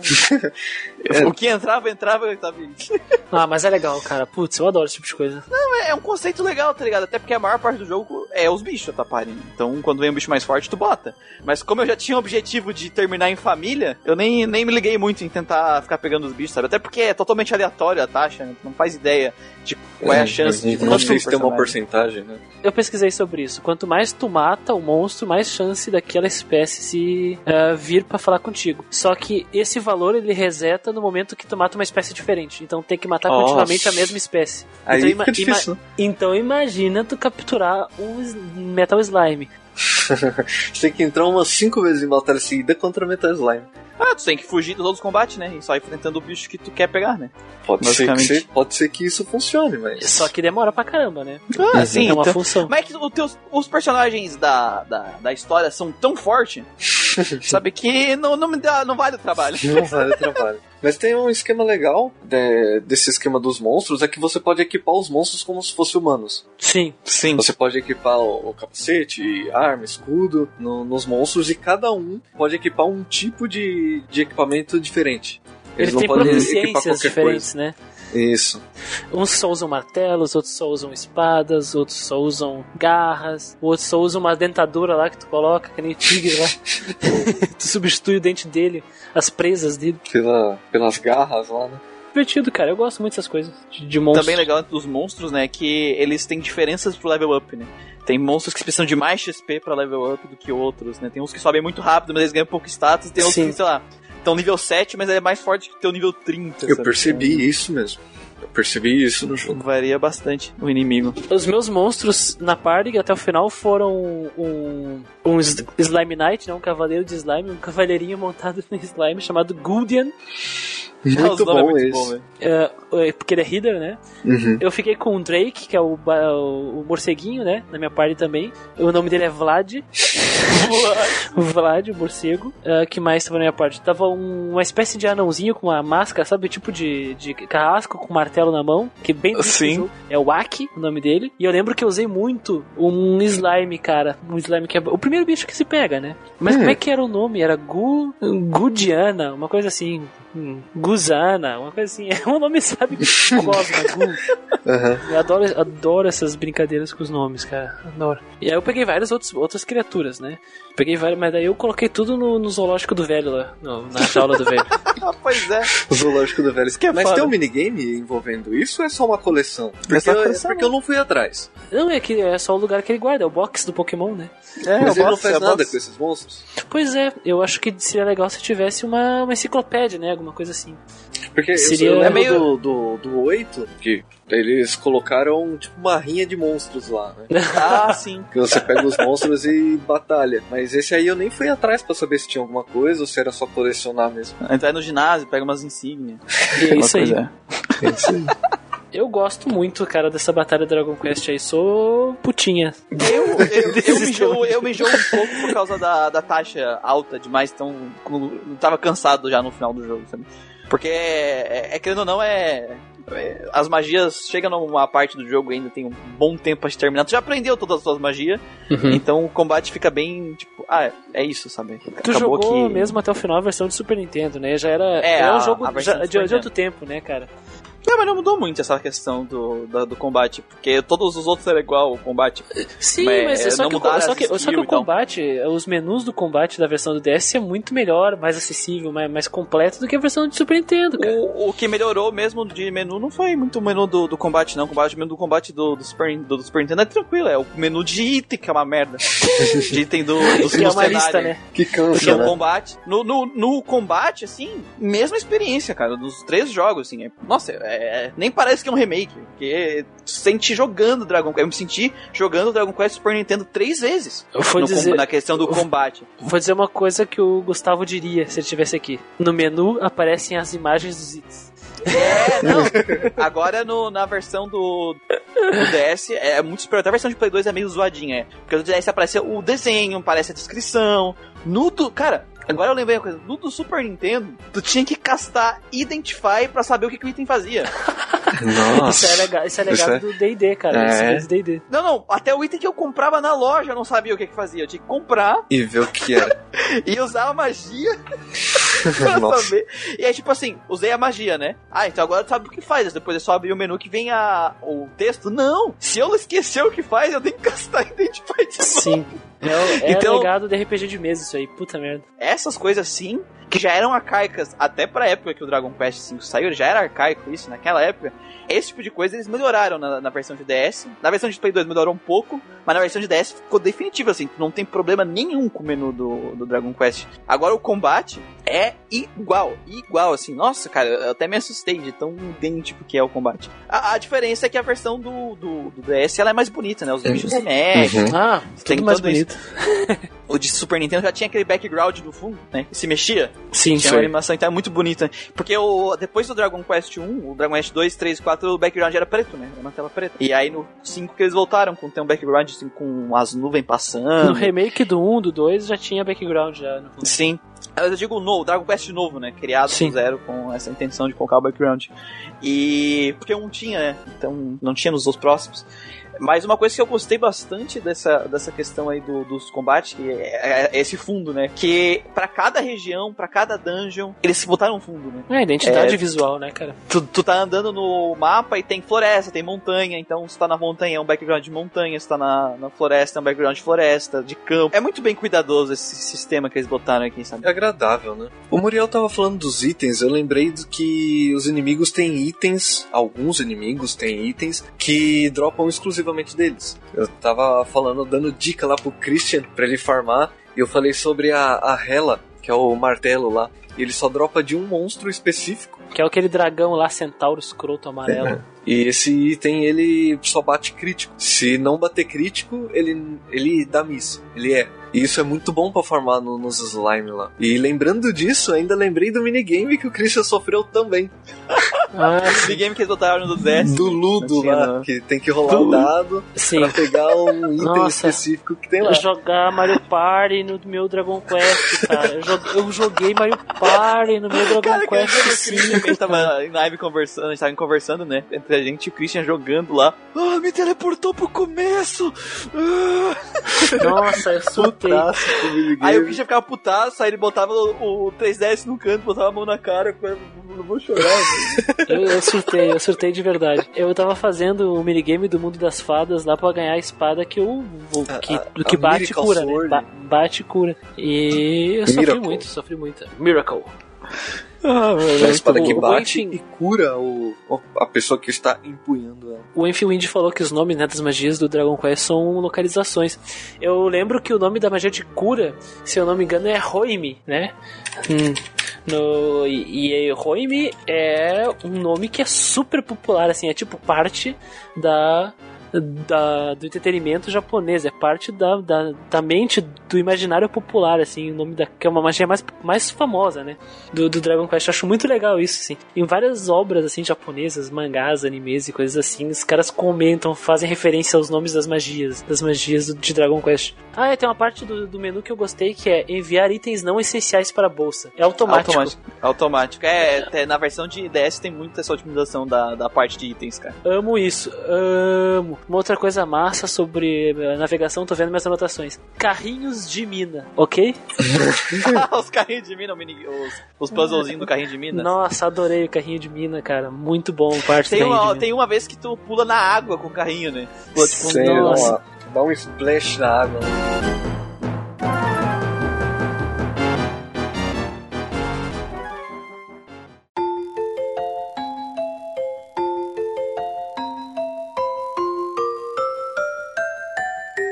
Na questão do design, né? Character design é basicamente personagens com cara de Dragon Ball e monstros bonitinhos Toriyama.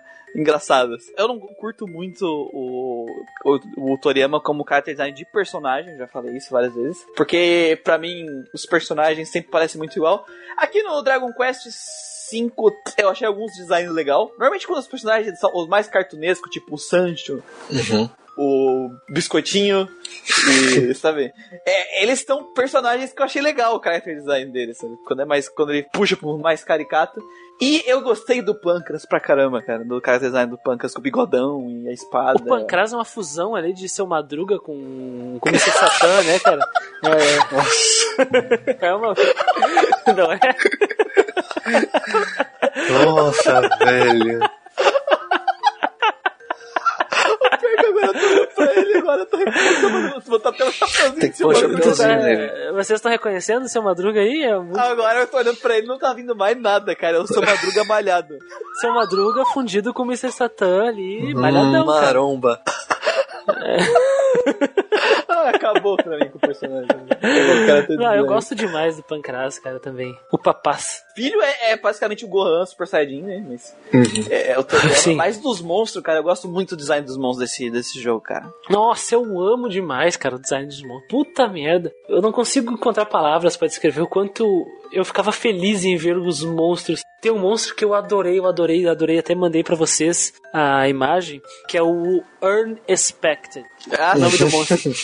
Sim. Porque, porque no Dragon Quest V existem urnas, né? Uns jarros de barro que tu sai quebrando tudo a la Link pra poder pegar itens que estão escondidos. E aí vai ter, em algum momento lá, da- na metade do jogo pra frente, tu vai bater num jarro e ele não quebra. E começa uma batalha. E a batalha se revela uma urna com dois olhos e uma boca dentro. E o nome do monstro é Earn Expected. é basic, em inglês, né? Não esperado, né? Inesperado. E, e uma- um jogo de palavras De urna, com né? urna. Então, putz, tu foi pego de surpresa. Você acabou de ser trollado. É uns inimigos chatos, cara. É o, é o inimigo chato, porque no momento que tu encontra ele, ele é muito forte e ele bate muito forte. Um outro monstro forte é o próprio Mímico, né? Sim. O mim, eu adoro os mímicos do Dragon Quest. Nossa, eu amo a aparência deles. Porque ele abre a boca e os olhinhos estão lá dentro, no escuro, e sai a língua pra fora, sabe? É uma vibe meio Pokémon, meio grotesca, meio estranha. Eu gosto muito dos mímicos, assim, do Dragon Quest. E ele tem aquela magia Twok, né? Que é morte súbita. Uhum. Que se pega, morreu. Pegou, morreu. E- Já levei um game over por causa de um Twok. Triste. O, o soldado Slime. O, slime, o Cavaleiro montado pro soldado é muito sensacional, O velho. Cavaleiro Slime. Cavaleiro Slime. Porque é o, Slime slime inimigo- é o mais, tipo, de inimigo mais comum, é o do começo do jogo. É quando eu vi um soldado montado no slime, eu fiquei, what the fuck, mano? Tipo, é o Cavaleiro do Slime, velho. É bem legal mesmo. É muito legal os conceitos, sabe? Aquele bichinho o- que fica dançando que peida na tua cara, é um- Putz. os, os ferrets. Ferret. Funk, funk Ferret. Funk Que ferret. ferret. Mas, mas, tem o, mas, mas tem os Ferrets que são fedidos, que eu acho que é esse aí que peida. É o, o. Bog Ferret, uma coisa assim. E aí tem aquele urubu que é um, Stink é um, ferret, é sabe? um warning, não, é um raven. É Quimera. Ah, eu odeio esse bicho. As quimeras. Tipo, mas é tipo, é o seu, é, é- é o Zé Urubu, É um- velho. é Com asa e é um uma Pinto, cobra. uma é, um pin, é um pinto com cabeça de Zé Corubu, cara. É uma minhoca com cabeça de Zé Urubu e asas. Bizarro, cara. É Nossa, muito bizarro. E, e é muito curioso, até fazer umas anotações aqui, tem uns monstros aqui que não pode negar a influência do, do Dungeons and Dragons na criação do Dragon Quest, né? Por exemplo, o Urso Coruja, ou Bear, é um monstro que surgiu primeiro no D&D, é um monstro que acho que acho que até copyright de D&D os caras colocaram como possível, sabe? É Japão, né? Tá no Japão, os caras. Eu não sei se é copyright, mas ou Bear, gostei. Urso Coruja, ou como eu gosto de chamar, Ursoruja. Ursoruja, beleza. Ursoruja. Vou anotar esse nome aqui pra mim. Urso. Eu gosto demais. Eu gosto bastante também do design, até mesmo do, do, do maldito do cavalo, sabe? Que é esse, Nossa, essa eu- espécie nossa. de cavalo maromba é muito diferente, sabe? Cara, furro, furro de cavalo tem o meu desgosto, meu ódio eterno, assim. A furro de qualquer bicho herbívoro, assim, ruminante com casco, eu já não gosto, cara. Cavalo, jegue, ele, rinoceronte, porco, ah, eu vou, vai se ferrar com esses furro aí, cara. Depois falam que eu sou fã de furro. Mas esse tipo de furro eu não gosto. Não, eu acho o design muito bom. Até do, do Ladia também acho o design dele muito bom. Até o do Piccolo da Imao lá eu acho legal. Ah, o Era esse que é eu ia legal. falar. O Piccolo é legal. Pô, o Piccolo Ninzo. o Ninzo. Ele é o Porque Piccolo Porque- tiozão de bar, né? O barbudo. Eu consigo ver o Niso claramente sentado numa cadeira de plástico na frente de um boteco com uma garrafa de, de 51 na mão, sabe? É, é, é a vibe do Ninzo, assim. Ele. pro- Provavelmente era a vida dele de humano. Era o que ele É, fazia. é que, a- apesar dele ser um Namekusei, sabe? é- é- é- ele tem individualidade, sabe? Tu olha pra, pras roupas, pro, pro desenho do rosto, o formato que ele fez o rosto, a orelha, os chifres dele. Uhum. Então, é, é muito legal o design do, desses monstros. Ele é assim, muito cara. diferente dos outros, né? Sim. Eu- Eu prefiro a primeira forma dele do que a segunda, cara. Eu acho a segunda mais zoadinha, mas tipo. Parece bicho de que já vi em Dragon Ball, lá na, no Dragon Ball que tinha um bicho rosa. O pessoal Ah. tava raio. Eu acho muito É, é feio. igual, igual, igual. Parece que ele saiu do, do Dragon Ball GT, né? É, parece Nossa. que ele saiu de um pesadelo chamado Dragon Ball GT, assim. Eu não, eu não consigo uh, gostar, cara, do, da segunda forma, Da- do Ninzo. Não, mas não gosto da segunda forma. É, mas é. Mas, tipo, mas ele é bem feito, assim, não é um. Não, ela é bem feita, sabe? Não. Não, não- eu gostei mais da primeira. É, sabe? exatamente. Uma coisa sobre a arte, assim, saindo dos designs, falando da animação do, do jogo de DS, assim, os sprites são maravilhosamente bem animados, pessoal. Puta merda. O movimento dos monstros, o movimento do próprio Ninzo, da forma final, até mostrei na câmera pro, pro Muriel. Uhum. No- aqui no, na, na videochamada a gente fez. Putz, cara, eu acho tão bem feito. Tem um monstro que é uma um puppet, como é que é? Uma, uma marionete. Uhum. A sprite, quando ela faz um ataque, é Pocus Puppet, eu acho que é o nome. Focus Puppet. Magic Marionette o nome. Magic Marionette. E ela pula e ela se desmancha no Sim. ar e se remonta. O sprite se remonta no- na tua frente, cara. Isso é muito foda. As animações foram muito Magic né? Marionette. Falei, essas animações elas são as mesmas que tem no PlayStation 2 lá, as mesmas animações que eles colocaram nos modelos 3D, mas é fica mais bonita aqui, né? Fica mais bonito aqui. fica Nossa. mais bonita aqui. Porque a gente gosta de sprite. É, Sprite é que Sprite é aquela coisa bonita, né? O- a movimentação foi, foi bem feita, né? O, o jogo, por ele Foi. ser 2D misturado com 3D, já dá uma quebra bem legal, sabe? Você poder girar o mapa mesmo mantendo os personagens em, em sprites. Bem coisa que a gente gostava no PlayStation 1, né? Quando acontecia que eram os personagens Sprite e a- a- o cenário 3D, né? É, Não movia. ele não tinha diagonal, né? Só ficava ou de Isso. costa de lado ou de frente. Isso. E eu gostei muito do das texturas que eles colocaram no modelo 3D da, dos cenários, porque ela não contrasta com o personagem 2D. É em 3D, mas não dá aquela, aquela coisa que tu olha assim, nossa, tem alguma coisa errada aqui, sabe? Não tem muito contraste entre o modelo 3D e os personagens 2D. Isso é muito Não é legal, tão feito também. artificial, né? Porque eles botaram uns, uns texturas que são mais cartunescas nos próprios cenários, nos próprios. Então não me cau- causou essa estranheza que muito jogo assim 3D me causa quando tipo, tu usa Breath sprite. 3. É, então eu gostei bastante, sabe, do, disso. ah, cara, eu acho maravilhoso a utilização das duas telas também do DS. Porque Ah, não, isso sim. o mapa, o mapa, quando tu tá via caminhando com o personagem por uma cidade, é, é uma imagem só, só que é revelado com duas telas ao mesmo tempo. Então foi muito sagaz mesmo. Isso no começo do jogo me bugou bastante. Porque eu não tava acostumado a jogar jogo assim. Ah, sim, com as duas telas. Duas telas no DS, sabe? Mostrando o mesmo cenário. Mas depois eu acostumei. Nossa, eu gosto muito. É como se estivesse olhando pra janela, sabe? Uhum. É uma, eu gosto disso, eu gosto disso. A, a, a apresentação do Bjorn também é muito legal no, no, no DS. Putz, a animação é muito massa, cara. Ele soltando raio, né? Aquela coluna de luz. E depois ele vira um kaiju aparecendo. E tu vendo ele de longe se aproximando. Isso é muito massa também. Ele andando. É é bem feito, né, cara? Aí, aí que nós vemos Square, como, como o remake é feito com amor, né? Quando, quando as pessoas têm vontade de fazer uma coisa decente e não querer ser super autoral, né, em cima do, do trabalho dos outros, né, Square? Olha isso. Foda que é da Square também, né? Também, né? Só que é outro É o time, né? tratamento, do, Fi- o tratamento do Final Fantasy e do Dragon Quest é diferente, né? A diferenciação que deu do, do personagem criança pro personagem já adulto é muito bonito, principalmente o da Bianca, né? Que é uma menininha de, de duas tranças, né? Muda Isso. bastante o design dela, Sim, muito, sim. muito bonito. É, os sprites, é, o sprite da filha batalha é a coisa mais bonita desse jogo. Ah, é, a, a portrait, A portrait, né? retratinho é, portrait. dela. Com as portrait. mãozinhas pra cima dos o olhos. retrato dela. Na questão das músicas, cara, eu tava falando com, o- acho que foi com o Lucas semana passada, porque antes do podcast eu costumo botar, enquanto tô fazendo a pauta, eu boto a trilha sonora pra ir escutando, né? E aí, às vezes eu escuto um pedaço da trilha sonora e troco, porque é aquela repetiçãozinha na maior parte da trilha sonora dos jogos. Foi a primeira vez que eu tava jogando, vou fazendo as coisas, e eu vi a trilha sonora inteira, cara. Assim, tipo, todas as músicas até o final. É uma trilha sonora tão caprichada, velho. Cara, é, é assim, sabe? É- é- ele passa tão bem o clima de aventura, o clima daquelas situações. Mano, o compositor, que é o Koichi, né? A gente fala bastante do. do. O, o No- Nobu Ematsu, que ele é, ele é foda e tal, mas o Koichi Sugiyama do, do Dragon Quest, cara, o cara, nossa, o cara faz umas músicas assim, vocês vão estar ouvindo quando sair a versão final do podcast, que quando eu tava ouvindo coisa, me veio todas as memórias do jogo de volta, sabe? É muito bem feita a trilha sonora desse jogo, assim. Ele é bem marcante, né? É. Eu comentei com vocês no- quando eu comecei a jogar no DS. Eu joguei poucos jogos no DS e eu coloquei o fone de ouvido no portátil. E foi uma surpresa muito boa. Porque a, a música ela, ela cobre, sabe? Parece que tá cercado com a música. Porque a otimização que colocaram no DS é muito gostosa de se ouvir. Aham. Eu não sei como é que é emulado, eu não sei como é que é a versão no NES, ouvindo diretamente, sabe? Mas direto do DS no ouvido é uma coisa muito gostosa. É um console que eu guardo no meu coração, né, cara? Porra, máquina de jogar RPG. Ele e o irmão mais velho dele. Por isso que.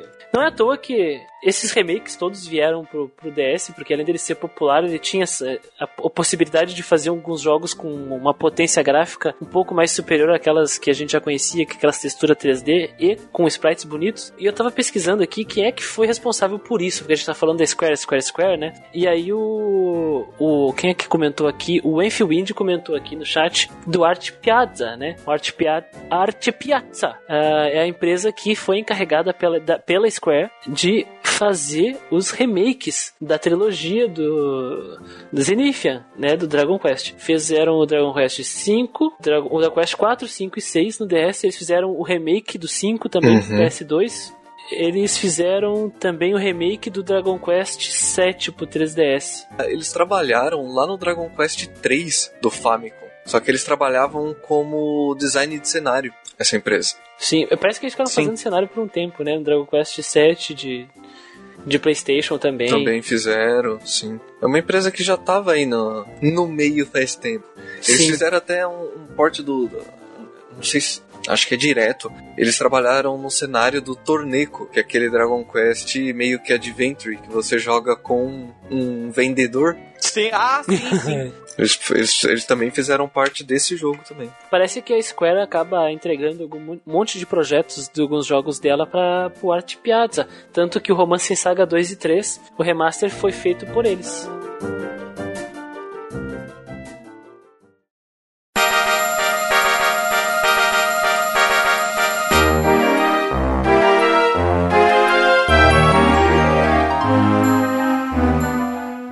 Chegamos no momento da noite de dar as nossas notinhas para o jogo. E, Sr. Christian, como é que funciona aí as notinhas? Explique pro público novo como é que funcionam as notinhas do Grandcast. No Grindcast, nós avaliamos três quesitos dos jogos, sendo eles o enredo e seus personagens, jogabilidade e seus elementos, e a parte artística, que engloba música e questão gráfica, sempre com a intenção de compartilhar a experiência que tivemos jogando cada RPG. Por isso usamos conceitos para representar essa experiência ao invés de números. Os conceitos são E de não joga essa merda, A SSS, sendo considerada a perfeição nos três quesitos. Ou seja, vai de E, D, C, B, A e as notas especiais S, SS e SSS, o triple S, né? Sendo que o S nos evoca aquilo que nós gostamos pra valer. Basicamente perfeição mesmo nos três quesitos. Mais detalhes do sistema em nosso site. Uh, já tá no nosso site a, pá... Não. a página, né? Ah, Maravilhoso. Vai estar, gente, no futuro. Fake news, fake news, fake news. Então vamos pegar nossa gacha matinha pra ver quem vai primeiro. Eu! Olha aí. Dessa vez não foi marmelada, hein? Não, nunca foi. Não nunca foi. é marmelada. Ah, cara. É honesto, aqui eu sorteio honestíssimo. Então, assim, é, Dragon Quest sempre foi uma franquia que eu tive um pouco de preconceito, porque eu nunca gostei de jogos que a, a visão dos personagens fosse frontal, né? Coisa de Mobral, ficar se frescando com esse tipo de coisa, mas era uma frescura que eu tinha, que eu perdi quando eu joguei Earthbound, e pensei, cara, eu acho que não tem nada a ver isso aí. Eu acho que os jogos podem te entregar um combate legal, um- muita coisa, e isso não vai estragar a tua experiência. Então, graças aqui ao nosso podcast, eu finalmente comecei a ir atrás dos Dragon Quest, joguei o, o 5 agora, e quero muito jogar o 4, o 8 e a primeira trilogia também do Dragon Quest. E cara, assim, começando aqui a nossa avaliação, a gente sempre vem para a parte da, da narrativa, os personagens, a, parte da roleplay. E o que eu gosto muito, muito mesmo do Dragon Quest V é como ele te entrega essa narrativa. Ele usa pouquíssimo texto, a maior parte dos textos que estão ali, eles são curtos, diretos ao ponto, e ele te conta muita, muita coisa pela própria gameplay, muita coisa pelos acontecimentos. É uma coisa que é mais difícil fazer. Escrever um, um livro e colocar um texto gigante dentro pro teu jogador é fácil. O difícil é tu criar essa sensação natural das coisas acontecendo na tua tela. Você tá vivendo o, a, aquela vida daquele protagonista. Você é o protagonista do jogo, né? Então você tá vivendo aquilo. Isso é executado muito bem, assim, no, no Dragon Quest V. Tem momentos, assim, que a história acaba caindo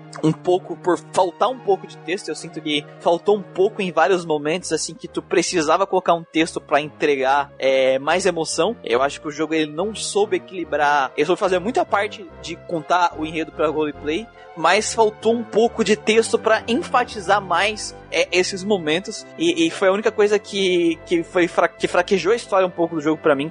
Foi não saber equilibrar entre essas duas coisas. Então tinha muitos momentos fodas que aconteciam visualmente. E na hora que ele entregava as conversações, elas eram meio é, fracas demais. Tinha que ter tido um pouco mais de trabalho ali. Felizmente, muita coisa eles corrigiram na parte do DS. para mim, assim, é um jogo narrativamente muito bom. É, não é um jogo que eu tatuaria na minha bunda, mas é um jogo que eu me diverti muito com a narrativa. Ele é muito bem construído, ele é muito bem executado, ele sabe usar muito bem, brincar com a, com a proposta da franquia de ser o derrote o Mao, né? Normalmente não é o herói que derrota o Mao. Aqui a gente vai derrotar o Mao, mas a gente não é o herói. A, a forma que ele brinca com as próprias tropes da franquia é muito bom. Eu entendo porque muita gente ama ele. E a minha nota pra narrativa e os personagens eu vou deixar um A, porque essa parte de texto ela também acaba caindo muito um pouco a importância de vários personagens narrativamente, né? Eles têm poucos momentos que eles falam e acaba ficando meio que tu tem um momento ali, outro momento ali, que esses personagens acabam ficando vazio por muito tempo, sabe? Eu senti isso quando eu jogava, mas sem dúvida é uma história muito boa, é muito bem feitinha, então eu vou dar um A pra parte de enredo e seus elementos, né? Enredo e personagens, que é muito bom. A parte de gameplay, eu não tenho problema com random count, com grind, mas eu senti que o combate, assim, ele se tornou muito cansativo durante o jogo, muita repetição, ele parece que ele não evoluía, e que nem eu falei, tu vai lá, aprende as tuas magias, ganha level, e chega uma hora que, cara, é isso, sabe? Tu usa essas magias para derrotar os bichos e foda-se, é isso. O jogo inteiro. Tem partes que tem inimigos que são muito irritantes, que tu não tem como curar os status deles, tu perde às vezes uma progressão inteira só porque o inimigo te deu um status negativo, que nem acontecia lá no Earthbound. Isso é muito chato, estraga muito a tua experiência. Puzzles que resetam nas dungeons, Teve muita coisa que me incomodou. Graças a Deus, na versão do DS, eles corrigiram o menu, que no 5 era insuportável o menu de item. E aqui tá muito melhor. Funciona, é divertido. Não vai ser o combate assim que eu vou levar pra minha vida, mas funciona muito bem. Então eu vou dar um B pro combate. A parte artística, assim, ela é muito bem executada. Muito bem executada. A parte de sprites, ela é muito bonita, muito bem feitinha pro DS. Eu não acho que ele esteja no top do DS, da capacidade de expressão do DS, mas mesmo assim tá muito bem executada. Mas a música, cara, a música desse jogo, ele eleva esse jogo para outro nível, assim, a ambientação criada pela música. É fantástico, cara, assim, o que nem eu falei, eu costumo ver as trilhas sonoras pra fazer a pauta e antes de editar o podcast para poder pegar exatamente qual música colocar. E, normalmente eu escuto 10, 15 segundos, às vezes 30 de algumas músicas, porque elas se tornam repetitivas quando tu não tá jogando, tu tá só ouvindo, sabe? E aí eu fico pulando. No caso do Dragon Quest, eu joguei elas inteiras, inteirinhas. Então, assim, eu, eu acho muito boa a parte do design e eu acho insuperável, assim, a parte musical fantástica. Eu vou deixar um A também pra parte artística, é muito bom, é muito bem executado. Dragon Quest V é um jogo que me surpreendeu muito, muito mesmo. Eu gostei muito do jogo. Deixou a desejar em certos pontos, mas continua sendo um jogo muito, muito bom, assim, muito bom mesmo. Então eu vou deixar ele com a média A, um jogo muito bom, muito bem executado, um, um excelente jogo aí para quem gosta de RPG japonês. E é isso aí, cara, é um excelente jogo. Vamos à nossa gacha machine pro próximo. Christian! Esquece o minigame nesse momento. Não, cara, eu gostei do minigame. Eu gostei. Se eu fosse dar uma nota pro minigame, seria F. Não. Não, eu gostei. Do minigame, minha nota pro minigame é B. Eu gostei do minigame. Bom, acabou. Essa é minha review. Beleza, Lucas. Beleza. Sou eu agora. Então.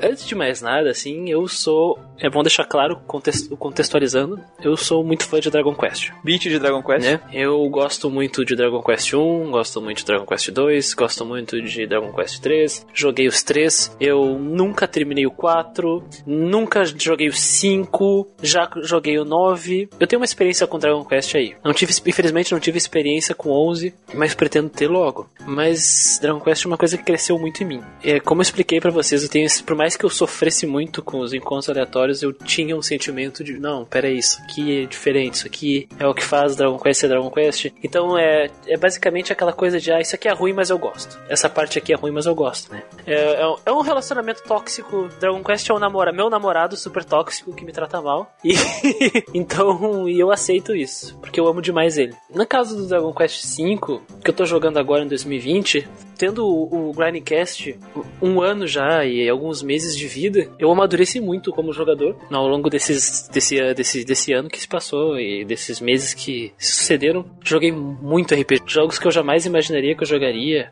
Rejoguei muito RPG. Então, jogos como Baldur's Gate passaram pela gente. Vocês sabem, todos os podcasts aí, vários jogos de PlayStation 1 que eu não tinha encostado a mão. Muita coisa que eu não conhecia, eu joguei e isso aumentou muito a minha experiência envolvendo jogos e amadureceu muito também a minha visão das notas do próprio Grandcast. É uma coisa que é muito curiosa. Eu não sei se os meninos vão concordar comigo. À medida que o tempo passa, se nós olharmos para trás nas nossas notas, a gente pensa, putz, eu poderia ter mudado isso aqui, eu poderia ter feito assim, sabe? Eu podia ter feito diferente, porque as coisas vão nos transformando. As nossas experiências vão nos transformando. E uma das coisas que mais valorizamos aqui é, são as experiências com os jogos. Porque o tempo que nós passamos aqui, essas 42 horas que eu tenho de Dragon Quest V, ninguém pode tirar, sabe? E, e, a experiência foi, foi gratificante. Então, ou como fã de Dragon Quest, como uma pessoa que agora estou revisando essas experiências, vou dar minha nota com esse ponto de vista. Deixar bem claro aqui, para não dizer que eu sou fanboy ou que eu sou hater de Dragon Quest aqui. Em relação ao enredo, eu tenho sentimentos mistos com ele. Por mais que ele seja um enredo simples, de, da forma que, se nós colocarmos numa folha de papel e entregarmos para alguém ler, vai achar que não tem nada de inovador. Só que dentro do contexto da própria franquia, por si só, ela já é um roteiro muito diferente do que aquilo que já foi apresentado nas quatro vezes anteriores. E isso é um diferencial e tanto. Dragon Quest fundou a base de todos os gêneros de fantasia japonês que nós conhecemos. A onda de secais no mercado de entretenimento japonês só existe por causa de coisas como Dragon Quest. A ideia de um herói venceu um vilão, venceu o Imperador Demônio, o herói escolhido, as relíquias, a espada lendária. Isso é, isso foi construído dentro do conceito de Dragon Quest. E o Dragon Quest V desmancha isso, né? Muito bem, que a gente comentou isso no, aqui no podcast, como muito bem o Muriel trouxe, nós não somos o herói, nós somos só um aventureiro, só uma pessoa que enfrenta realmente esse vilão final, mas nós somos o, não somos o herói não é aquele cara que nós acompanhamos a vida dele. E esse é um outro ponto importante. Nós acompanhamos a vida de alguém, né? Crescemos com ele. É como se ele fosse nosso amigo, como se fosse aquele amigo de infância, aquele, aquela pessoinha que nós vemos desde pequeno, passando por dificuldades, se tornando alguém, virando adulto, desbravando sentimentos. Isso é uma coisa que ninguém pode tirar também do Dragon Quest V. Então, tudo isso junto nesse roteiro já mostra que ele não é um Dragon Quest comum. Ele não é um Dragon Quest normal. Não é a sua história de aventura fantástica que foi copiada por vários outros jogos da mesma época. E a forma que eles nos entregam essa narrativa de forma visual é surpreendente assim. Quando existem as transições das gerações, geralmente existe umas cutscenes, né? Uma pequena parte de vídeo que mostra o que aconteceu com o personagem.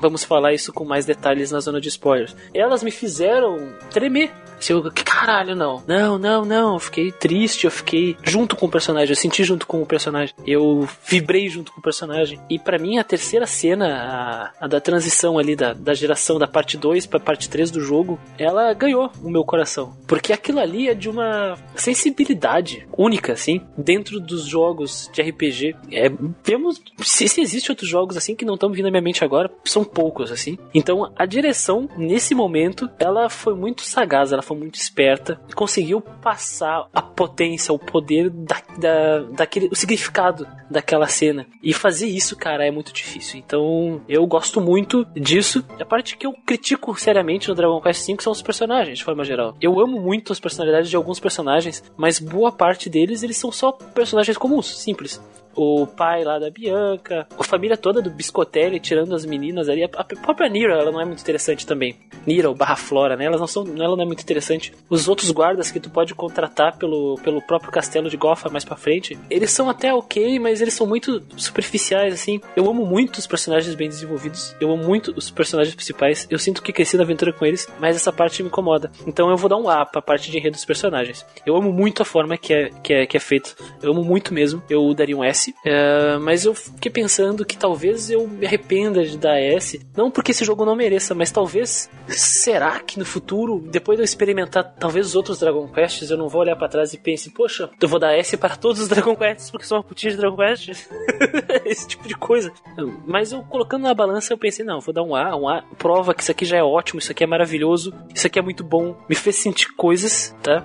E então eu gosto. A jogabilidade de seus elementos, eu gosto também de como funciona a batalha. Ela é simples, os menus são muito bons, são bem organizados, é o mínimo para um jogo. De DS, os menus serem é, intuitivos, organizados e eles façam um monte de trabalho sujo que na época do Super Nintendo e até mesmo do PlayStation era câncer demais fazer. Organizar itens, é, ficar vendo o que cada um faz, ficar passando item para um personagem para outro. Aqui tá mais fácil, né? A batalha por si só ela é simples, boa parte da aventura desce a porrada nos monstros isso funciona. Isso só muda um pouco mais lá pelos bosses finais, como comentamos. A questão do grinding, ele é Dragon Quest, o grind nível Dragon Quest não precisa de muitas explicações. O que nós falamos no podcast é o suficiente. Ou seja, mate monstros. Muito monstros. E eles vão aparecer toda hora. Não se preocupe. Não vai ficar sem matar monstros esse jogo. Vai matar muito, muito, muitos monstros. E só assim para poder crescer para valer e se tornar muito, muito forte. E eu, uma coisa que eu gosto pra caramba desse jogo é a navegação. Nessa parte aí de gameplay, a navegação ela ganhou muito meu coração também. O fato de ter muitas formas de se locomover pelo mapa e essas formas de locomoção, né, os veículos, eles interagem diferente com o próprio mapa, eles não passam por montanhas. Alguns eles ficam andando para sempre, só direciona eles. Alguns evitam uh, batalhas aleatórias, outros não tem como evitar como o próprio barco. De forma geral, eu dou um A para o sistema de batalha, exploração e de grind. Eu não gosto muito do, das constantes batalhas batalhas aleatórias. Eu odeio batalhas aleatórias em puzzle, mas eu gosto muito do sistema de batalha. Ele não é inovador, mas ele funciona e me agrada e é viciante, assim como o Lucas disse. Eu adoro lutar nesse jogo, por mais que me incomode as batalhas aleatórias. Eu gosto porque aparece aquela batalha ali e eu sinto que eu devia batalhar porque, sei lá, é gostoso, é gratificante. E a exploração é muito bonita, então eu dou A também para o sistema de gameplay aí, de batalha, de combate, né? Exploração e grind. Já nos elementos gráficos, eu amo muito a música do jogo, eu amo muito os gráficos desse jogo. Eu adoro tudo, adoro Toriyama. Pode me, pode me xingar, eu adoro Toriyama, por mais que eles sejam parecidos. Aí eu lembro que eu amo muito o Tezuka também, o Tezuka desenha todo mundo parecido, sabe? Então, os monstros são cheios de personalidades, monstros com cara de bicho, boizinho, capetinha. É muito engraçado um capeta que carrega um garfo de cozinha, sabe? É um boi gigante com cara de, sei lá, ele parece um bode, o corpo, mas é cara de boi, mas ele tem focinho de cachorro. E os slimes com cara de de sequelado lá, aquela carinha de, de sorriso. Parece que não muda, parece que eles estão olhando pra tua alma. E ao mesmo tempo tem um cavaleiro montado nele. Isso é tudo estranho de um jeito divertido. E os nomes engraçados e monstros assustadores. Por exemplo, eu não gosto dos dragões de Dragon Quest. Não porque eu acho eles feios, mas porque eles batem muito forte. é dolorido demais. E eu sinto medo quando eu vejo um deles. Eu gosto como esses mundos diferentes, Dragon Questianos, eles se expressam através do talento do Akira Toriyama no design de personagens. Então então dragão robô, aí tu tem um robô caçador, aí tu tem uma criatura aberrante Lovecraftiana, sabe? Tudo isso dividido na mesma tela e um slime com um sorrisinho com tentáculos de água viva. Isso é muito engraçado. A parte de cenários, amo. As batalhas elas podem acontecer no mar, vão acontecer no mar, no, na, na janelinha de batalha, vão acontecer numa floresta, vão acontecer numa ruína. Aparece exatamente no, na batalha, na janela de batalha, aonde se estava explorando no mapa. Isso é muito bom. Reflete também o momento do dia. Tem o sistema de dia e noite, que é muito bom. É muito, eu gosto muito que, por exemplo, as, as cidades elas fecham durante a noite, então tu não pode comprar nada numa cidade, pois está todo mundo dormindo. Isso é um problema que, por exemplo, Pokémon sofre, né? Tudo é 24 horas em Pokémon e tem vários outros jogos assim também que tudo é 24 horas foda-se. O que, que adianta um sistema de dia e noite se as pessoas não vivem num dia e à noite? E Dragon Quest V faz isso muito bem, eu gosto muito. De forma geral, eu vou dar também A para elementos gráficos. eu dou 3 As, mas como eu sinto que tá o sistema, os elementos gráficos e a história, eles têm coisas que me pegaram de um jeito tão grande. Eu vou dar um S para Dragon Quest V. Tá? Então, porque eu gosto muito de Dragon Quest. E porque eu definitivamente senti minhas emoções sendo atacadas quando eu joguei esse jogo. Então é isso, dou um S para Dragon Quest. Certo, então temos um S e um A. Vamos pegar nossa última cápsula da Gacha Martini. E, senhor Lucas, olha só, quem diria? Quem diria? Vai lá, senhor Lucas, sua vez. Chegou. Então vamos lá. Eu vou ser breve em relação às minhas emoções em relação a esse jogo. É, como Christian, eu joguei alguns Dragon Quest já.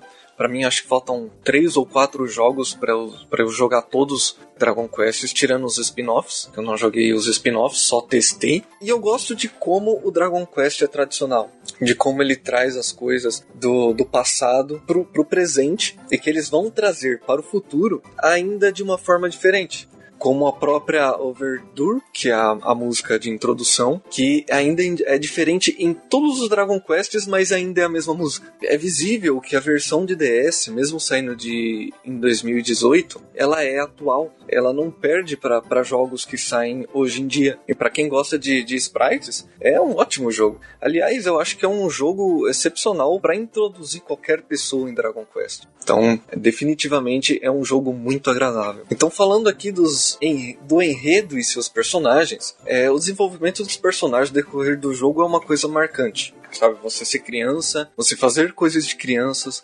conhecer personagens quando é criança e isso refletir lá no futuro, sabe? O, o tempo passar dentro do jogo sem te mostrar números. Eles, eles até comentam só que é uma coisa que passa muito natural. Isso é um, são exemplos de coisas que destaca como o jogo ele consegue entregar um bom enredo para a pessoa. A, vida passa, as coisas acontecem e nem sempre você é o protagonista. É agradável como você, como o jogo te entrega esse tipo de informação, como o desenvolvimento é entregue pro jogador. Não é forçado, sabe? É tudo natural. E muitas coisas você vê também na, na interação dos personagens. Quando você já está com os filhos do, do protagonista e até mesmo o Sancho tem um certo momento, é, a gente vai comentar na zona de spoiler, que você. Eu, eu tava tenso naquele momento e eu apertei o botão de interação e o, o Sancho ele fala: Olha, não acredite nos seus olhos, nada disso é verdade. Então, o, o, os, os próprios personagens te entregam um mundo, sabe? Não precisa ser jogado na cara do, do jogador. E sem falar no carisma, né? O carisma do Sancho, o carisma dos dois filhos. Até o, o Biscolete, ele é muito engraçado. A interação da Bianca com o protagonista que provavelmente deve ser a mesma, a, a mesma interação que a Nera tem. São coisas que marcam um enredo e entrega para o jogador de uma forma muito sutil o que o mundo, o que está acontecendo no mundo. Então, por causa disso, eu vou dar um A pro enredo.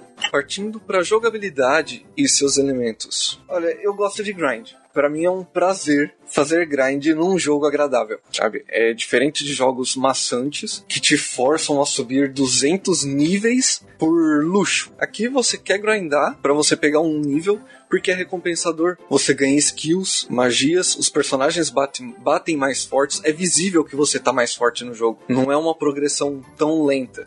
Sem falar que você ganha o dinheiro do farm e compra equipamentos. Isso deixa os personagens mais fortes ainda. E depois é só passar igual um rolo compressor em cima dos inimigos. O combate ele é simples e intuitivo. É, você sabe o que você precisa fazer para derrotar os inimigos. Sabe? Você não precisa de um malabarismo total, sabe? Você não precisa inventar a roda para você derrotar o inimigo. É simples. Buff, debuff, porrada e magia. E por causa disso também é uma, é um, é uma boa porta de entrada para quem não conhece Dragon Quest. Só que o lado negativo disso é que para quem já tá acostumado com RPG, como nós, tanto quem tá ouvindo quanto quem tá jogando é, aqui do, do, do podcast, é que às vezes fica muito automático. Você sabe o que, que, o, o que significa status, você sabe o que, que uma magia faz só de ler. E às vezes fica muito automático. Você entra na, numa batalha e você só aperta o botão e derrota o inimigo e já sai fora. Então, às vezes, as batalhas aleatórias acabam atrapalhando no lugar de te dar um bom grind. Só que quando você para pra grindar, é agradável, não é maçante. Maior, o maior desafio do jogo para mim é na exploração. Eu achei que você encontrar o caminho correto para dungeon é bem mais difícil do que qualquer coisa no jogo. Você cai em buracos, você vai em porta errada, e quando você entra numa porta errada, você tem que enfrentar três batalhas, quatro batalhas para sair. É aí que tá a dificuldade do jogo. Mas isso também ajuda a você cuidar da sua administração de itens de MP. Você não pode vacilar, você tem que já ir uh, mais ou menos forte para encontrar os inimigos, para você não gastar seus itens e seus MPs. Mas também tem a possibilidade de você sair da dungeon e é, se recuperar, comprar equipamentos novos. Eu gosto muito de como é tratado o sistema de batalha, a jogabilidade é, a navegação do jogo, né? Eu comentei do tapete, aquilo é muito legal, sabe? Você evita batalhas, você passa por cima de mar, isso te corta caminho, gosto muito. Então eu vou dar um A aqui também para jogabilidade dos seus elementos. Pro elemento gráfico, olha, essa, essa mistura de 2D com 3D no DS para mim ficou impressionante. Eu poder girar a câmera no DS e o sprite acompanhar. Como eu falei, eles usaram a mesma engine para fazer esses remakes do, dos Dragon Quests, então provavelmente eu vou dar, eu vou adorar os outros da mesma forma. Eu gosto também das músicas, a, as músicas de batalha de boss, vai ser difícil sair da minha cabeça, porque é uma coisa muito legal, é uma coisa marcante. Ela não para, é, você entra no clima daquela briga. O design dos personagens, eu gosto do personagem, uh, design do Hiro, o design da filha, para mim é o melhor que tem no jogo da Bianca. Eu gosto muito do da Flora, o design de mapa. Gosto também de como é o, o level design de mapa, o design das cidades. Não é repetitivo, como você entra em várias cidades, em alguns jogos, e é tudo muito parecido. Aqui não é, cada um tem a sua identidade, você consegue diferenciar cada cidade, porque teve momentos que eu tive que ir para a cidade e eu não lembrava o nome da cidade, mas eu lembrava de como era a cidade, porque isso me marcou. Porque eu acho o nome difícil da, da cidade, da, das cidades desse Dragon Quest. Mas eu lembrava do design de cada coisa e da onde ficava cada NPC importante. Então, também dou por elementos gráficos e som, obviamente, uma nota A. Para finalizar, é, eu recomendo para quem não assistiu ainda assistir o filme tá? Que apesar das diferenças, claro, é um filme de duas horas para um jogo de 40 horas. Então vai ter eventos acontecendo em momentos diferentes e coisas diferentes acontecendo, mas é uma ótima homenagem. Eu recomendo porque visualmente ele aprimora algumas coisas do jogo, sabe? Como a questão do casamento ou a apresentação do filho, que são coisas que me deixaram muito feliz e complementaram o jogo para mim. O jogo, como nota final, eu dou uma nota A. Lembrando que eu tô, eu tô dando um A com um pezinho no S, tá? a, minha, a minha cabeça tá dando A e meu coração tá dando S. Ó, ó, Lucas, ó, eu deixei bem claro minha posição. Eu dei A em todas as coisas, mas eu dei S porque eu acho que merece S, cara. Se tu acha que merece S, tu tem que dar, entendeu? Então ficamos com uma média A. Antes que o Christian convença o amiguinho. o meu coração está em S. Fiquem, guardem isso com vocês, tá? Então, sem dúvida, acho que Dragon Quest V é uma boa porta de entrada para pessoa que gosta da franquia, pessoal que não conhece a franquia, sabe? É uma ótima porta de entrada para masoquistas que gostam de passar isso. por batalhas aleatórias. Exatamente. dois segundos. É, é um jogo que vale muito a pena, né? O nosso podcast não termina aqui, pessoal, porque temos a zona de spoiler ainda, mas antes recadinhos especiais. Primeiro, né, que a gente já falou no começo do podcast, não esqueça de voltar na nossa enquete, que vai estar na descrição, para ajudarmos, nos ajudar a decidir os jogos do ano que vem. Não se esqueçam de mandar seu feedback, o que você achou do podcast, o que você achou do Dragon Quest V, se você gostou do Dragon Ball 5, né?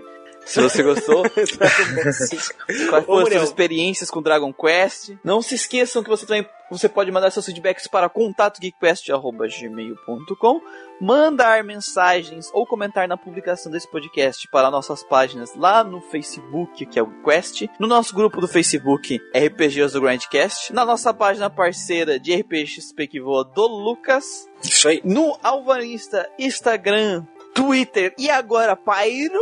Nossos queridos amigos da Pyro. Pyre. Pyre. Eu falo Pyro, cara. Não sei porquê. É, Pyre. minha dislexia Coisa de japonês, né? Pyro. Pyro. Pyro.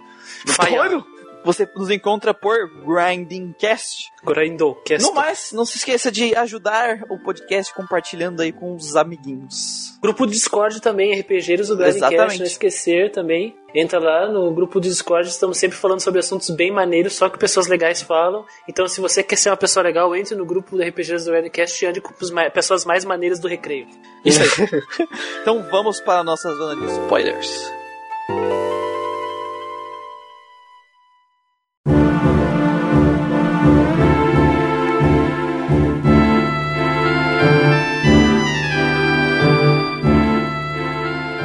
Spoiler, seu Madruga morre, já começou, Não. já. o protagonista fica duraço. Calma, calma. Tá, vamos com calma, vamos com calma. a gente tem que digerir isso aí porque é, dói na alma. É, vamos com calma Vamos, aí. vamos começar pela transição da parte 1 pela parte 2, né? Tá. Acho que é, que é, o, que é a, Não, a gente precisa falar por que, que o pai dele tá nisso aí. É, o começo do jogo, ele já expõe o Papa, ou Papas, em uma jornada em busca do herói legendário. Legendary Hero, aquele que pode empunhar a espada Zenifia. bolada. A espada de Zenifia. Exatamente. Por que, que ele está atrás é, desse herói? Porque Amada, ou Marta, no japonês, aquela que tem aquela que tem o mesmo nome do pai do Superman e do Batman, da mãe do pai, ó, da mãe do Pai, Superman. é o pai do Batman Marta. Ma- Meu- Minha mãe chamava Marta e meu pai chamava Marta também. Ela foi sequestrada, ela foi levada pelo Ladja para o portão do inferno Ô, louco, velho. Para abrir o portão do inferno, né, que dá a passagem para o Nidiria, que é o submundo, onde lá tá o boss final do jogo, o Ninzo. E aí que começa o jogo. E aí desenvolve o- toda essa aventura em que você é uma criança acompanhando seu pai, até que em um momento você conhece o seu amigo Harry, acho que é Henry em, em É- japonês. É, acho, que é, acho que é Henry. Deixa eu ver aqui. Vou checar aqui. É Harry e, Isso. e em japonês é Henry. Henry. E Por que não É, mandei Henry? Por que não mandei Henry, cara? Desculpa, Não surtei.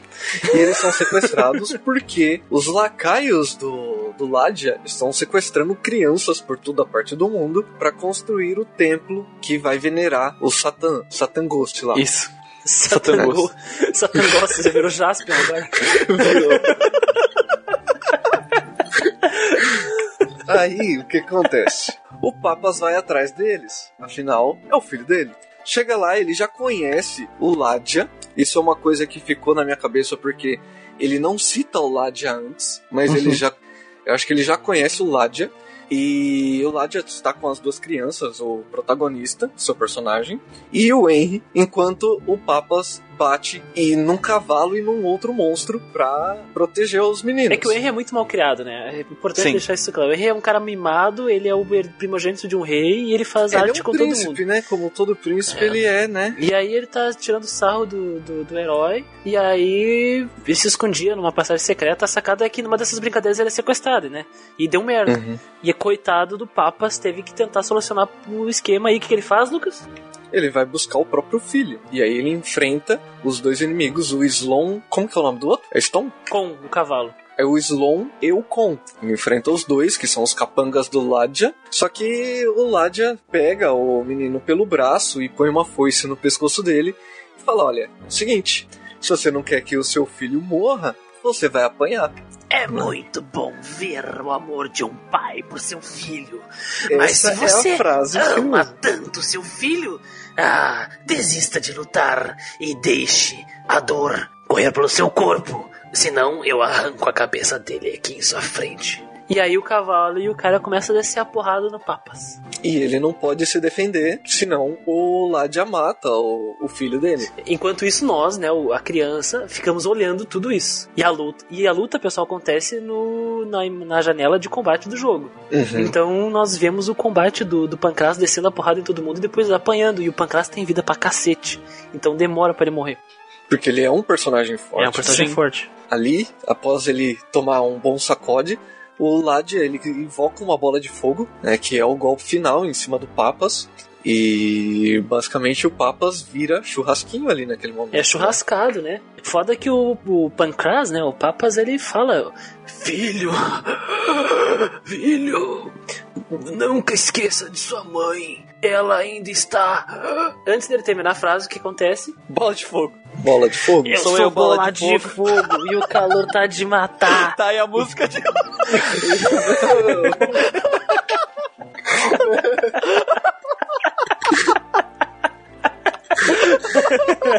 Nossa, e o calor tá cara. de matar e, E o- e o Papa vira cinzas na frente do filhinho. E do Harry também. Isso. É isso aí. E aí, E aí? eles deixam o, cacho- o gato ali, né? O gato fica pra trás e eles levam os dois pra ser escravo. É, basicamente, basicamente o. O que nós fazemos isso- com esse gato aqui, ó, chefe? Ah, deixa esse bicho aí. Ele é tão burro que os instintos ferais dele tomaram conta disso e ele jamais lembrará desses humanos. É, ele, ele, ele diz como se o Saber fosse um monstro comum, né? Sim. Um, qualquer, qualquer um monstro que tá no mapa aí. Sim, e, e basicamente ele fala assim: e essas crianças aí, ô chefe, o que a gente faz? Ah, precisamos de mão de obra para construir nosso templo. Virarão escravos pelo resto da vida. E é aí que os meninos eles se tornam escravos por 10 anos. Eles ficam lá arrastando pedra e construindo o templo pro, pro Satã. Satangos? Até que um dia eles, decidem fugir, né? Isso. É. Gigante guerreiro, Dalion! espada! Ah não, espada olímpica do Jiraiya. Tá? Eu tô misturando. tá misturando tudo já. Eu já sou o Giban, o policial de aço. Eu tenho permissão de matar. Nossa, cara. Ai, ai. Cara, é muito tenso essa cena, velho. E, e aí, né, eles estão como escravos, até que um dia eles encontram uma garota, Maria. lá, a Maria, que ela tá apanhando pra guarda, se eu não me engano. Isso. E eles salvam ela do guarda. Ô, e o Maria. irmão dela fala: Olha, tem um jeito de vocês sair daqui, ó. Né? Que é fugindo pelo barril. Isso. E aí que eles fogem de- de- dessa prisão. A sacada do, do barril é que quando. tipo, as pessoas escravas eles são maltratados mesmo. Então é chicotada no lombo, cantando dia e noite. E é muito triste os, os diálogos com os escravos que eles falam. Sim. Ah, carrega pedra aí, porque é bom nós termos uma vida feliz. E vida feliz é não levar chicotada, pelo menos, sabe? Sim, um Uhum. dia. E só que quando eles morriam, esses escravos, eles eram socados dentro de uns barris e jogados rio abaixo. Tem um rio que dava na caverna lá, e os monstros empurravam o barril e foda-se. E aí o irmão da Maria descolou um barril, colocou todo mundo dentro do barril e virou o episódio das cataratas do Niágara do pica-pau. Isso. Uma curiosidade legal, né? Na, no DS, tu, quando tu vai enfrentar esses escravos, esses. É, os caras lá que cuidam dos escravos, tu, o Henry te ajuda, né? Tu luta junto com ele. É, na ele te versão do Super Nintendo, não, tu luta sozinho. Hum. É muito tipo bom assim, que o ele aparece melhorou, né, contigo cara? ali no combate, na, na- no, no mapa, mas no- na hora que vai enfrentar ele não tá junto, não. É muito bom, cara, que o Henry ele amadureceu, né? Ele Sim. são- diferente daquela pessoa pro, proativa e mandona, né? Que ficava mandando os outros, ele se tornou uma pessoa passiva, né? Então ele, ele virou um cara que adoraria sair com a Vanessa lá, com a, com a- com a Fernanda, Jéssica. e, com a Jéssica, Com a e Fernanda. Jennifer. Essa aí mesmo. E essa Maria depois vira esposa, né, do, do Harry. Isso. Ela no- virou uma no freira jogo. e depois eh, deixou de É, ser ela freira. vira uma freira, né? Porque ela não tem pra onde ir. E depois ele volta lá e dá ideia na freira e os dois se casam, né? Chegou o Henry e mandou a ideia errada pra freira. Mandou. Falou, olha, quer rezar no meu castelo? Aí ela foi. Ó, eu, eu, eu ia falar uma coisa horrível agora, gente. Não, não faça isso. Não, eu tenho um lugar muito bom pra tu se ajoelhar no meu quarto, querida. Não sou não. E o, o foda é que, é que o irmão dela fica lá, né? Sim, O porque ele é irmão guarda, dela né? fica ainda como escravo e nunca mais é falado nele. Já Reve- era. revela uma coisa sobre ele, tu não sei se chegou a ver. Não lembro. Tem uma parte, tá ligado? Do santuário, que é onde tu, tu enfrenta o boss lá, que é o Napa da história, que Sei, é morto sei. pelo, pelo. Esqueci o nome da porra, Nádia, pelo Nádia, né? Ládia. Isso. Ládia. Uhum. Tu encontra um esqueleto dentro do, do santuário. E Hum. é o esqueleto do irmão dela. Nossa, Ah, é? Uhum. Eu não caralho, devo ter velho. interagido então. É o esqueleto do irmão dela. Nossa, cara. que então... ficou. Porque os monstros falaram, a gente vai terminar esse, esse templo Ah, é, aqui ele e vamos matar todos os escravos, né? Depois vai matar todo mundo. É isso aí. né? E depois disso aí, né, o... Começa de novo a jornada do herói novamente. Sim, é toda aquela coisa que a gente E aí- falou, né? Ele se lembra das palavras do pai dele e toma pra ele o objetivo, a missão. Achar Contra a mãe o dele, enfim. E né? o herói, né? O herói. Ele precisa, na verdade, depois ele acha uma carta, né? Que pra conseguir até onde a mãe dele tá, ele tem que achar o herói, porque só o herói consegue ir lá salvar ela, né? Isso. Por isso que o Papas tava tão desesperado atrás do herói. Tá, então vamos começar a liberar os spoilers direto aqui. Sim. Descobrimos que o Papas ele era um rei de um reino. De Gota Isso. É. ou Gotá. O, o Gofa, eu acho que é Gofa, né? Go- tipo Goff. De, de Pode godo. também. De, de gótico, entendeu? Goff. Pode ser também. Goff. E Pancras, né? Papas era o rei de lá. E por motivos, né? Que a história conta, ele teve que viajar e fazer as coisas dele, do objetivo dele, no caso, né? E ele não ia Uhum. deixar o filho dele, né? Sozinho lá. Então ele carregou o filho dele por aí, porque a pessoa mais foda do reino era ele. Então o lugar mais seguro que o filho dele tá era com ele. É por isso que ele tem amigos em todos os lugares. E o irmão dele assumiu o trono, né? Que é o príncipe Albert. O príncipe regente Al- é, Albert, né? Isso. Albert. E aí, o coitado do Albert esperava o irmão dele voltar, só que nunca voltou. Então, o coitado do Albert, que odeia da, ah, ser rei, né? Odeia ser o líder de um povo, porque é muita ah, burocracia. Ele até Muita reclama disso. responsabilidade. Uhum. Ele fica muito feliz quando o, o herói, ele- o herói protagonista, né, aparece e caralho, tá vivo meu sobrinho, caralho! Pega isso aqui, por favor. Toma coroa, ele fala, basicamente. É, é muito bom, né? A reação do, do Sancho e dele é muito boa. E tem o casamento também, né, que a gente já comentou. Enfim, Sim. tu casa com a Bianca Engravida ela, e mete dois fios na dois filhos nessa, no busto dela, isso. Uhum. Numa E aí- noite. E quando ela pare as crianças, quando ela dá a luz. Nossa, a cena do, do, do nascimento das crianças é muito foda, cara. Eu lembrei exatamente do que a gente falou do Odd Venture. Sim. Uhum. Porque fica- não toca música nenhuma e tu tá, teu personagem, tá todos os personagens do castelo e o teu personagem tá livre, tu pode controlar ele. Então tu é um pai que tá esperando a mulher dar a luz, ah, nervoso, caminhando pra um lado e pro outro, porque não tem o que fazer nessa cena, só caminhar. Só esperar, né? É que nem o Papas no começo do jogo, né? A mesma coisa, a mesma É a situação. mesma coisa. Uhum. E aí tu escuta o choro das crianças. E é, é muito sensorial essa parte, eu gostei demais, cara, demais. E aí acontece a mesma coisa que aconteceu com a sua mãe, né? Vem os monstros, sequestram a tua wife. Felizmente Uhum. não sequestram teus filhos. Porque a empregada se esconde debaixo da cama com os dois filhos. Isso. E aí, quando tu vai salvar ela, tu descobre que ela tem o sangue do, do- da família do herói, né? E, o teus, e os filhos dela, teoricamente, seriam o herói da lenda. É que os vilões são burros, né? Os vilões são, são, são vacilões. Eles sequestram ela achando que ela ainda não deu a luz Isso. aos filhos. Então eles vacilaram. Como ela é descendente, acho que, acho que é o Ladia que fala que ela pode ser a, a mãe do, do futuro Legendary Hero. Só que ela já tinha dado a luz antes, né? É, Eles não sabiam, né? Na verdade, no Eles versão sabiam. original, eles descobrem quando tu tá derrotando. Porque o Lad já tinha par- pa- partido aí nessa parte, tá? Se não me engano. Uhum. Então o cavalo mesmo fala, ah, olhou pros olhos dela e falou, você que vai dar a luz, não sei o que. Então, quando o cavalo. No, no original, o cavalo morre. Uhum. E na morte dele ele solta essa magia e petrifica os dois, né? No caso da, da versão de DS, é o próprio Laia que petrifica Sim. A E galera. essa, mas- e essa é a sacada, né, da mudança. Porque o. Tudo bem, tu, tu recupera a Bianca. A Bianca, eu só vou falar Bianca porque eu casei com a Bianca. É, É é, Tu tem recupera a outra opção. Bianca, tá tudo perfeito. Mentira, chega o boss e fala pau no cu de vocês e transforma os dois em pedra. E acabou Os o jogo, essencialmente. Isso. E aí, cara, essa cena é tensa depois que vocês são petrificados, né? Porque o que acontece é que exploradores descobrem vocês, pegam essas estátuas e vendem. É, encontra né? na dungeon, exploradores. Isso. O Indiana Jones nos, en- nos encontra lá, o casal. É. E nossa, que estátua bonita, muito perfeita, mostra muito vivacidade nesses olhos aqui. Vou vender essa porra. Vou vender.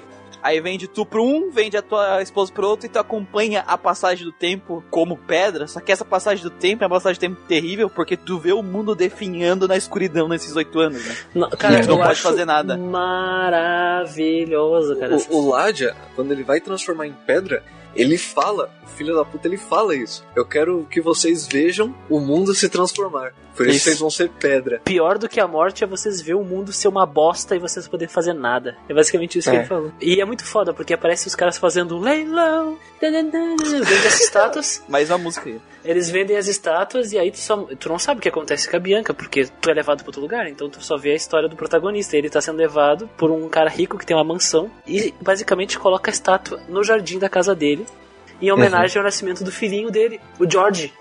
Cara, eu Sim. adorei essa parte. Puta, Isso, é essa parte aí. puta que pariu. Essa parte que me emocionou, de verdade, cara. Porque o herói é colocado no jardim E aí tu vê a mulher, a esposa do, do, do, do senhor, né? Que é o pai do George, com o bebê no colo.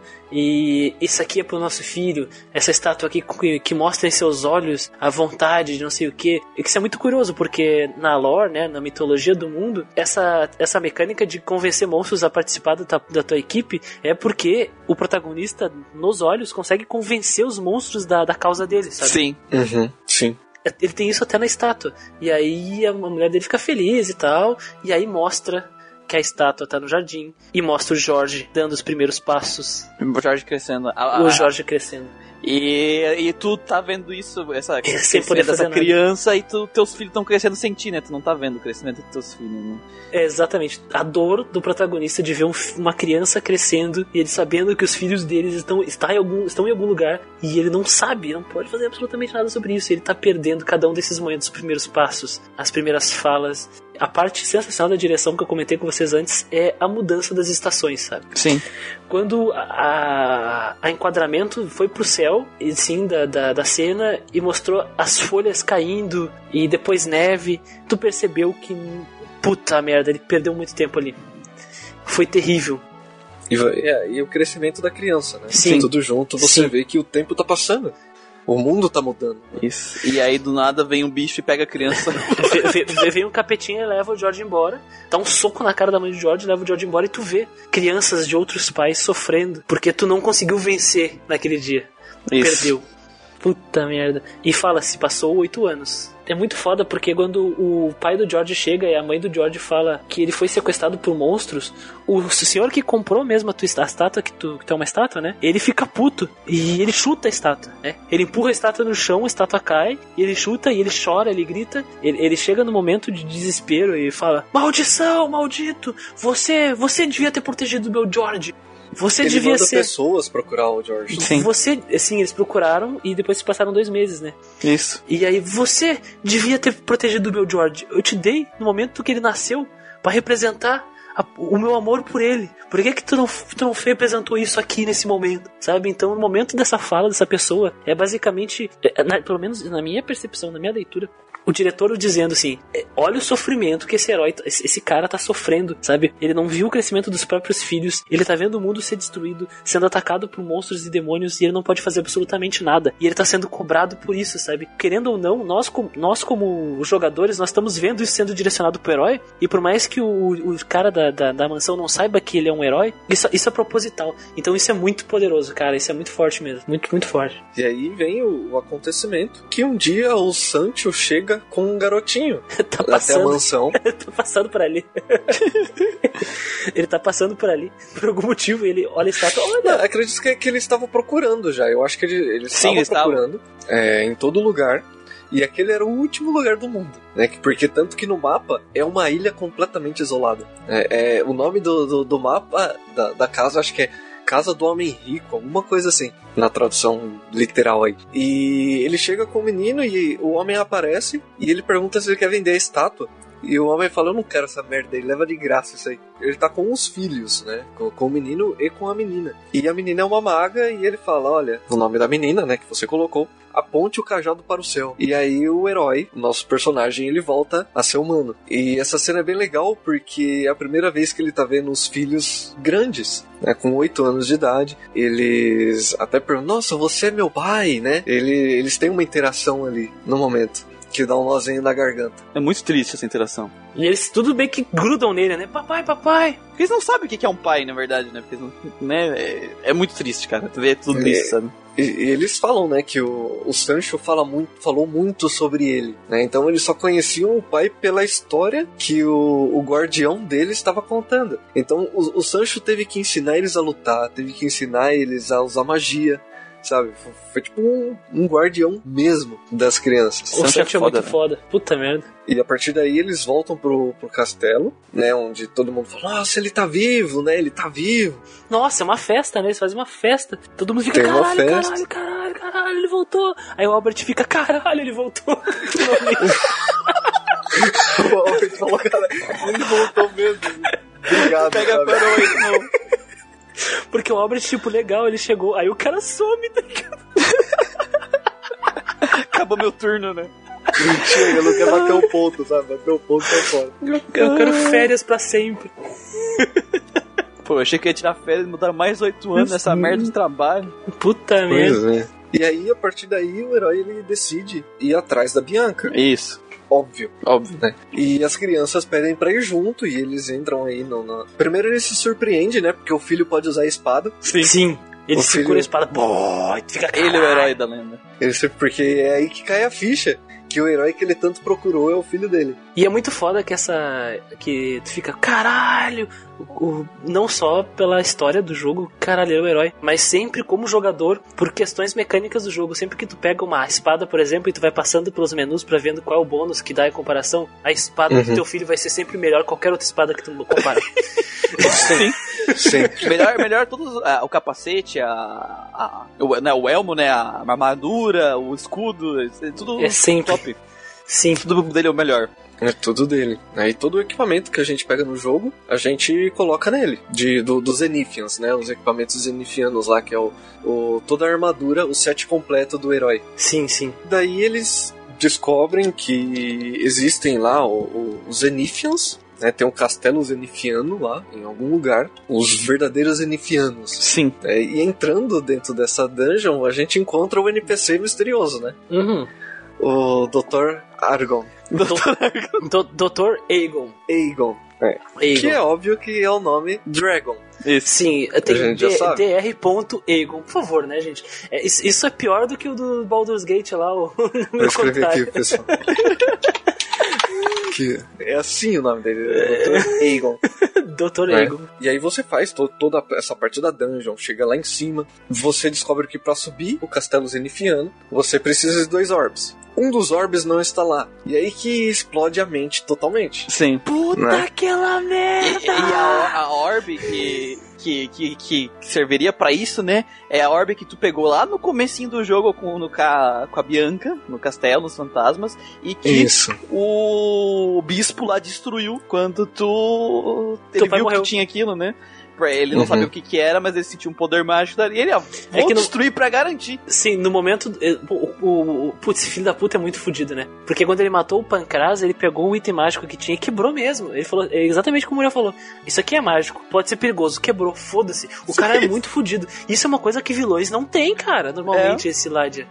E, e o motivo deles irem nesse castelo zenifiano é porque antes disso a gente descobre que Mada é uma, é uma, uma pessoa lá de Loft Peak, uma cidade, um, um- No uma topo de uma cidade montanha, né?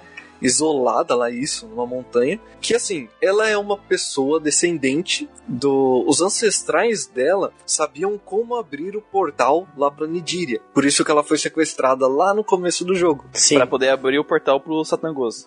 Pra abrir o portal pro Satangô sair. Isso. Era isso que o, que o Ladia queria. Então a gente fica sabendo desse castelo Zenithia e a gente vai até lá. É esse o motivo. Daí o, o Aegon, ele diz que as fadas fizeram esses orbes. Olha Isso. só, mas que coincidência. Tudo, olha, olha a engrenagem rodando aí. engrenagem Uma rodando. olha só que beleza. Aí você tem que ir atrás das fadas, né? Isso, porque quando criança, você ajuda as fadas, né? E elas dizem que você pode pedir o que quiser pra ela em algum momento da vida. E é esse o momento da vida. Você vai até lá no Reino das Fadas cobrar esse favor. Cobrar entre aspas, né? Porque o personagem não é escroto. Ele vai lá pedir É. ajuda e elas ajudam porque, tipo, pô, Sim. tu é, tu é legal. Ah, tu fala com a Honey, Isso. né? Que é a fadinha que tu Isso. ajuda e, e o pessoal da comunidade da fadinha dela, e ela fala assim: Ó, seguinte, fala com a rainha das fadas, tá aqui o endereço. Aí tu vai lá, exatamente foi isso que aconteceu. E aí tu vai lá, conversa a rainha das fadas e fala: Mas é claro, meu filho, vou te ajudar, peraí. O que, que tu precisa mesmo? Ah, eu preciso de uma orbe, assim, assado. E aí o que acontece, Ela- Lucas? E aí que ela fala: olha, felizmente eu não posso produzir outra orbe pra você. Você vai ter que se virar pra arrumar uma orbe aí. Mas eu posso te dar a oportunidade de você pegar essa orbe aí. Aí você que não é besta fala: não, beleza, então qual que é a oportunidade aí? Você só vai ter que voltar lá no passado lá. Só isso. Pega isso daqui. Ela cria uma bolha, Isso. igualzinha a orbe, entrega na mão dele e fala assim: ó, volta no tempo e troca. E é o NPC que tu conversa lá no começo do jogo, que é tu grande, né? Sim. O homem misterioso. O homem cara. misterioso. Puta que lá. E cara, vocês É, foram falar com o Papa quando vocês voltaram no tempo? Eu, vou, eu falei com o Papas. Eu falei também. Eu falei E com todo mundo. é Fiquei- muito eu, triste, eu falei, velho. eu fiquei triste. É muito triste, porque, tipo assim, tu avisa ele e ele, tipo, ah, eu não acredito em, em vidente, né? Aham. E não tem como tu evitar, né, a morte do, do O destino Papas. é o destino. Mas Destino é tu troca destino. a orb por uma outra, né? Por uma fake. Tu entrega a, a, a bolha, né, que ela fez, que é igualzinha a Orb, para a tua versão menor, Tibi. E, Uhum. e a tua versão menor, como ela é inocente e burra, que nem a gente descobriu, ela troca porque sim, beleza. E o que- o que eu acho legal é que quando tu é criança e vai falar com esse NPC, o NPC fala contigo, né? Ele, Sim. fala, ele tem voz. Quando tu volta pro passado, a tua, o menino fala, né? A tua versão É. criança que fala. É, achei Sim. muito- Então tu tem o diálogo completo, né? Isso, quando tu volta. É, é muito legal isso. Também. É muito foda. Puta merda, quando eu saí da pintura lá, máquina do tempo, barra máquina do tempo, né, dos zenitianos, eu fiquei, caralho, eu fiquei muito, bah, eu fiquei chocado. Olha aí de onde veio a ideia de substituir o Crono pelo boneco. Nossa, nossa, é, não, nossa, nossa, eu fiquei muito chocado, puta merda, que eu fiquei muito feliz, e aí eu- a bolha deu certo, com a bolha a gente pôde ligar o motor do castelo, né, Isso. E aí depois que o castelo subiu, o dragão apareceu. assumiu a sua forma, né? Não, mas, de- é, mas depois a gente vai no templo do dragão, e depois Isso. do templo do dragão, o dragão se revela, aí o Dr. Aegon fala, oi, eu sou um dragão, kkk. Eu sou um dragão, kkk, você não percebeu? KKK. Só que às vezes eu não tenho poder de dragão, sabe? Eu sou só uma pessoa, mas às vezes eu posso virar dragão. Então eu te dou carona, beleza? E esse dragão, ele é o responsável pelo mundo, né? Sim. Ele é o guardião do mundo, só que ele tá incapacitado porque o castelo foi, porque o castelo caiu quando ele foi atacado lá pelo, acho que foi o próprio Ladia que ataca o castelo Caiu e uma cai orbe, essa né? esfera. Isso. Que foi o que a gente achou. É. Então o que o Ladia destruiu no passado, na verdade era uma bolha, não era, Era uma fake, fake, fake news. fake news, foi fake news. Fake news. E aí finalmente a gente vai atrás da, da Marta, né? E o, na versão, eu acho legal que na versão do 10, quando a gente chega na Marta, né? Na versão do original não tem isso, né? Ela, ela só simplesmente faz o ritual lá e te ajuda, né? Uhum. Na versão do DS, o, parece a última batalha com o bispo e tacar bola de fogo nela também. É que a gente vai atrás da Marta, mas acha Bianca de, de, de, de lambuja. No, né? no caminho, é. Ela tá como estátua aí nesse templo, onde as pessoas estão venerando, né? Aí a gente passa reto, porque. Porque. Por roteiro ele não imagina que é a Bianca, né? Mas é a Bianca. Sim. Mas a Marta, essa, essa coisa da, da Mada, né? Madalena, barra Marta, a gente encontra no, no- no- na caverna do boss final lá. Sim. Né? Então, tipo, cara, a minha, a minha reação quando teve a cutscene da, da mãe do, do herói foi tipo: Não termina nunca isso, é só sofrimento! Ah, porra! E a cena que o Papas aparece a espírito dele, Sim. e aí ele se junta com a esposa, só, só cara. que ela, é só muito- que ela fala, ah, eu vou ajudar vocês, Deus, eu me ajudei, cai um raio nela, sabe? Aí é o Vlad, a filho da puta, ah, vou cravar vocês, seus putos. Aí ela levanta, não, eu vou ajudar, e pum, bola de fogo na Marta, sabe? Porra, velho, parece que cada vez que ele vai ter um, um sossego, vai ter um pouco de, de calor, acalento, no, sabe? É só sofrimento, velho, é só Só soco na cara. Só no final. É bola de fogo. É só dedo no cu, entendeu? E, Porra, velho. E, e aí teve a cena maravilhosa do, do Papas aparecendo lá e chamando o espírito da, da Marta, dizendo: Amor, chegou. Ele tem força o suficiente para ser mais forte do que nós dois. Deixa o destino em suas mãos. Tudo que nós podemos fazer já fizemos. E os espíritos dele se encontram. E eu tava chorando pra caralho. Dentro do meu peito. Eu tava, É eu tava foda. emocionado, eu tava emocionado, meus olhinhos estavam embaçados. E a foda é que a Marta, ela, ela vai avisando ele no meio do caminho, né? Isso. Fala, cara, hum, filho, não vem aqui. Deixa quieto, sabe? Eu tô fazendo o meu papel aqui e eu vou resistir enquanto eu estiver viva. Né? Aproveita a vida enquanto você pode. Só que é, é o objetivo dele, né? Sim. É o legado que o pai dele passou. Então ele tinha que ir até o fim. se, se ele não fizer, quem que vai fazer, sabe? Não vai ser ninguém. E o filho dele é o herói, é tipo obrigação dele. E é muito foda que daí tu assume o papel do Pancras, né? Do Papas lá no início da história. Isso é muito, muito gratificante e é muito foda. E a gente vai enfrentar o boss final que pra gente é meio que só isso, né? Só o, o boss final mesmo, É, né? A gente salva a Bianca e depois. O, o, o Lad ainda é, é cachorro que ele mata o, o amigo dele, né? De Sim. exército. Sim, puta É. merda. Ele vai lá e fala: Ó, você é fraco, cara. Você é só um peão. Então Toma bola de fogo. Aqui. Toma mais uma bola de fogo. né? Foi Ele tipo só isso. tem uma skill, né? Ele upou uma skill só. É igual a Megumin do. do- Tsukonosuba. Do Konosuba. Só tem bola de fogo esse Pior que o, pior, pior que o Lacaio falou: Não, não, senhor Nadia, eu posso fazer isso. Cala a boca. Brrr. Foi exatamente isso, o diálogo deles. E não tem nada Foi. disso no- na versão do Super Nintendo. Não tem? Não tem, essa ele parte? já morreu faz tempo já. Nossa. Ah, cala a boca. Brrr. Meu cara morreu e tu fica, caralho, velho. A, E- a, a Marta ela morre simplesmente porque ela já tava quase morrendo quando a gente chegou lá, sabe? Ela usou as últimas energias pra ajudar a gente. Cara, o Ladia é o vilão moral desse jogo, cara. Isso. Sim. Feio. O Ninzo, né, que é o vilão fi- final, nós sabemos sobre ele sobre os rumores que as pessoas contam e sabemos da influência indireta dele, clássica de Dragon Quest, né, que são os monstros que ele envia. E é só isso?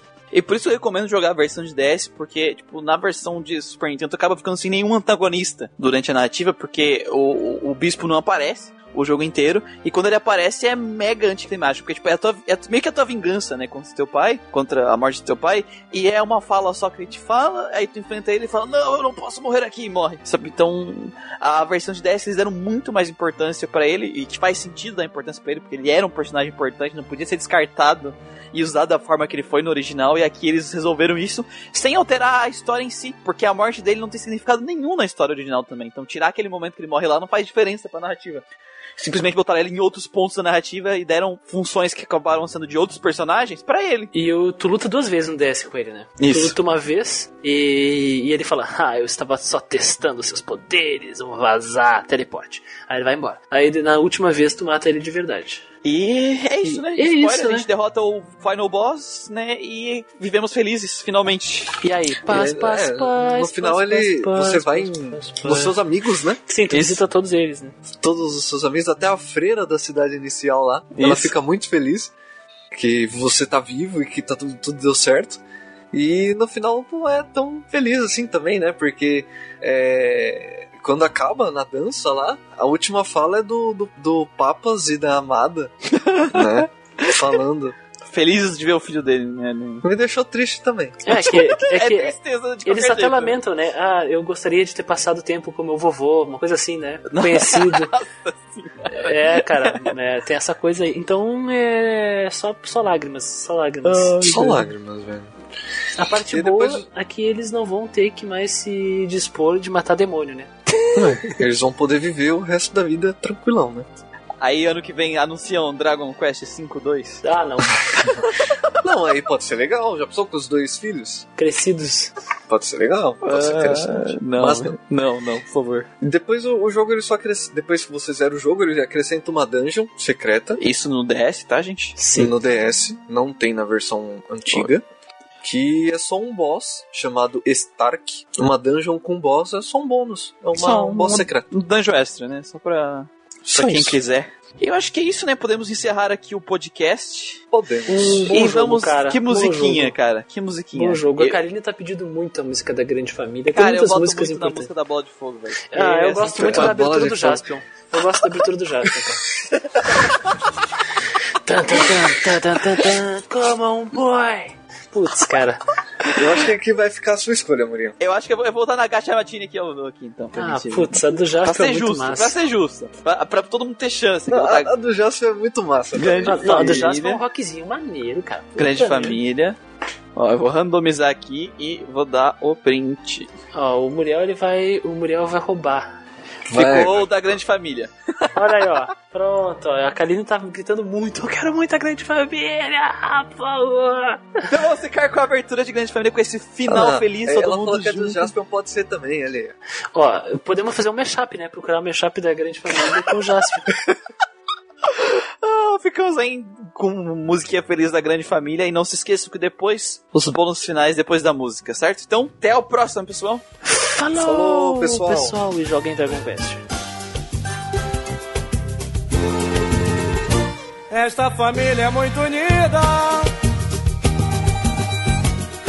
e também muito oriçada.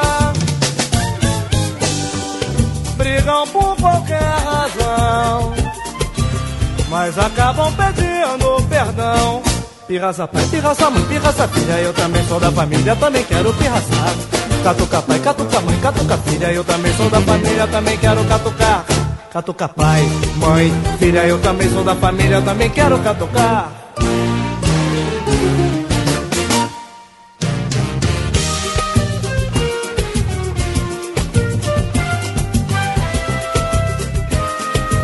Que família, hein? Catuca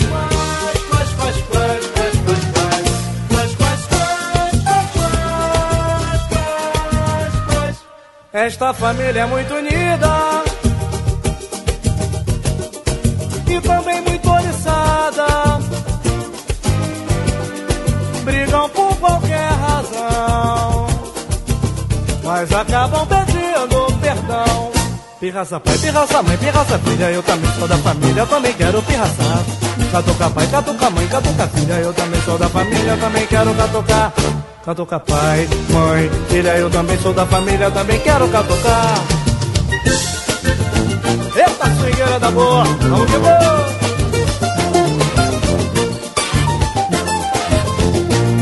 Esta família é muito unida e também muito oriçada. Brigam por mas acabam pedindo perdão. Pirraça pai, pirraça mãe, pirraça filha, toda a família também quero pirraçar. Catuca pai, catuca mãe, catuca filha, eu também sou da família, também quero catucar. Catuca pai, mãe, filha, sou da família, também quero catucar. Catucas quais, quais, quais, quais,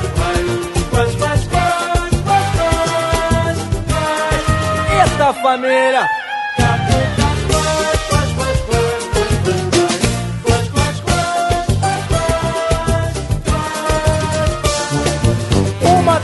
de barata, o outro tem medo de ladrão. A filha só pensa no namorado. Ei, ei, compadre, não fala de boca cheia na mesa.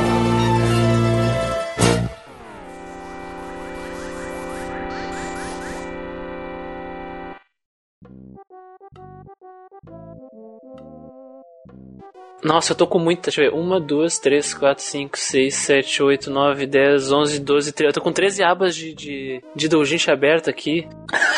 Tudo de Dragon Quest. Isso aqui é do. Era ontem, eu tava jogando e lendo. Big Breasts, Graup, Lolicon, Stalking, School Uniform, Shotacon, Blowjob, Incest. Que isso? Sai daí, cara. Calma que não terminou. Terminou, Double, terminou, double terminou. Penetration, Defloration, Paizuri, Milf, X-Ray, Sim Switch, é, FFM, Threesome, Fandom, Impregnation, Sister, eh, MMF, Threesome, Teacher, Mind Control, Demon Girl, Dick Growth, Breast Expansion, Opai Loli, Transformation, Tall Girl, Triple Penetration, Possession, Age Regression, Age Progression, Ghost, Double Blowjob e Ball Sucking. É o que. Cara, eu não li. Apareceu. Eu, eu abri só. Eu abri. Eu abri só e acabei de ver. Vou te falar, se não tem tomboy aí, tá errado. Nossa, cara. Olha o cara, revelando esse tiche ao vivo. Vamos lá. Tem tudo isso, mas não tem netorário, porque netorário é coisa de, de, de nem EP, né, gente? Netorari, Netorari. Tem que ter os Netorari com boss cavalo. Tá? Nossa, cara, eu li, eu li esse dojinshi aí, cara, do Boss Cavalo. Nossa, eu não Depresso. queria ter lido. Eu não queria ter Olha o lido, jeito não. que o cara se prepara pro podcast. Eu podia ter lido a história do Dragon Quest V, a produção, mas não, eu li o dojinshi do cavalo. É, ou seja, eu tô muito mais preparado psicologicamente pra esse podcast. É que. é, vamos explicar de novo, isso vai ficar no podcast, né? Porque a gente comentou isso em live. O nome das minas é Bianca, Nera, ou Flora em japonês, né? E como é que é o nome dela? Eu sempre esqueço. É, Bárbara. Débora. Bárbara- Débora, de- caralho. O nome dela é Débora. E tava num dia que tava eu e os meninos conversando sobre Dragon Quest V e a gente não lembrava o nome. E a gente começou a falar um monte de nome brasileiro. Porque o Débora é um nome tipicamente muito brasileiro, sabe? E ninguém acertava. E nome ninguém acertava. Então saía Vanessa, saía Bárbara, sa- saía eh, Jennifer, saía Flávia, saía Fernanda, Francisca, Francine, Marcela, tudo que aparecia. Aí, aí finalmente abrimos o Vanessa. ver o nome era Débora. Era Débora. Isso. Então é, ela, todos os nomes de mulher brasileira assim que a gente encontra é o dela.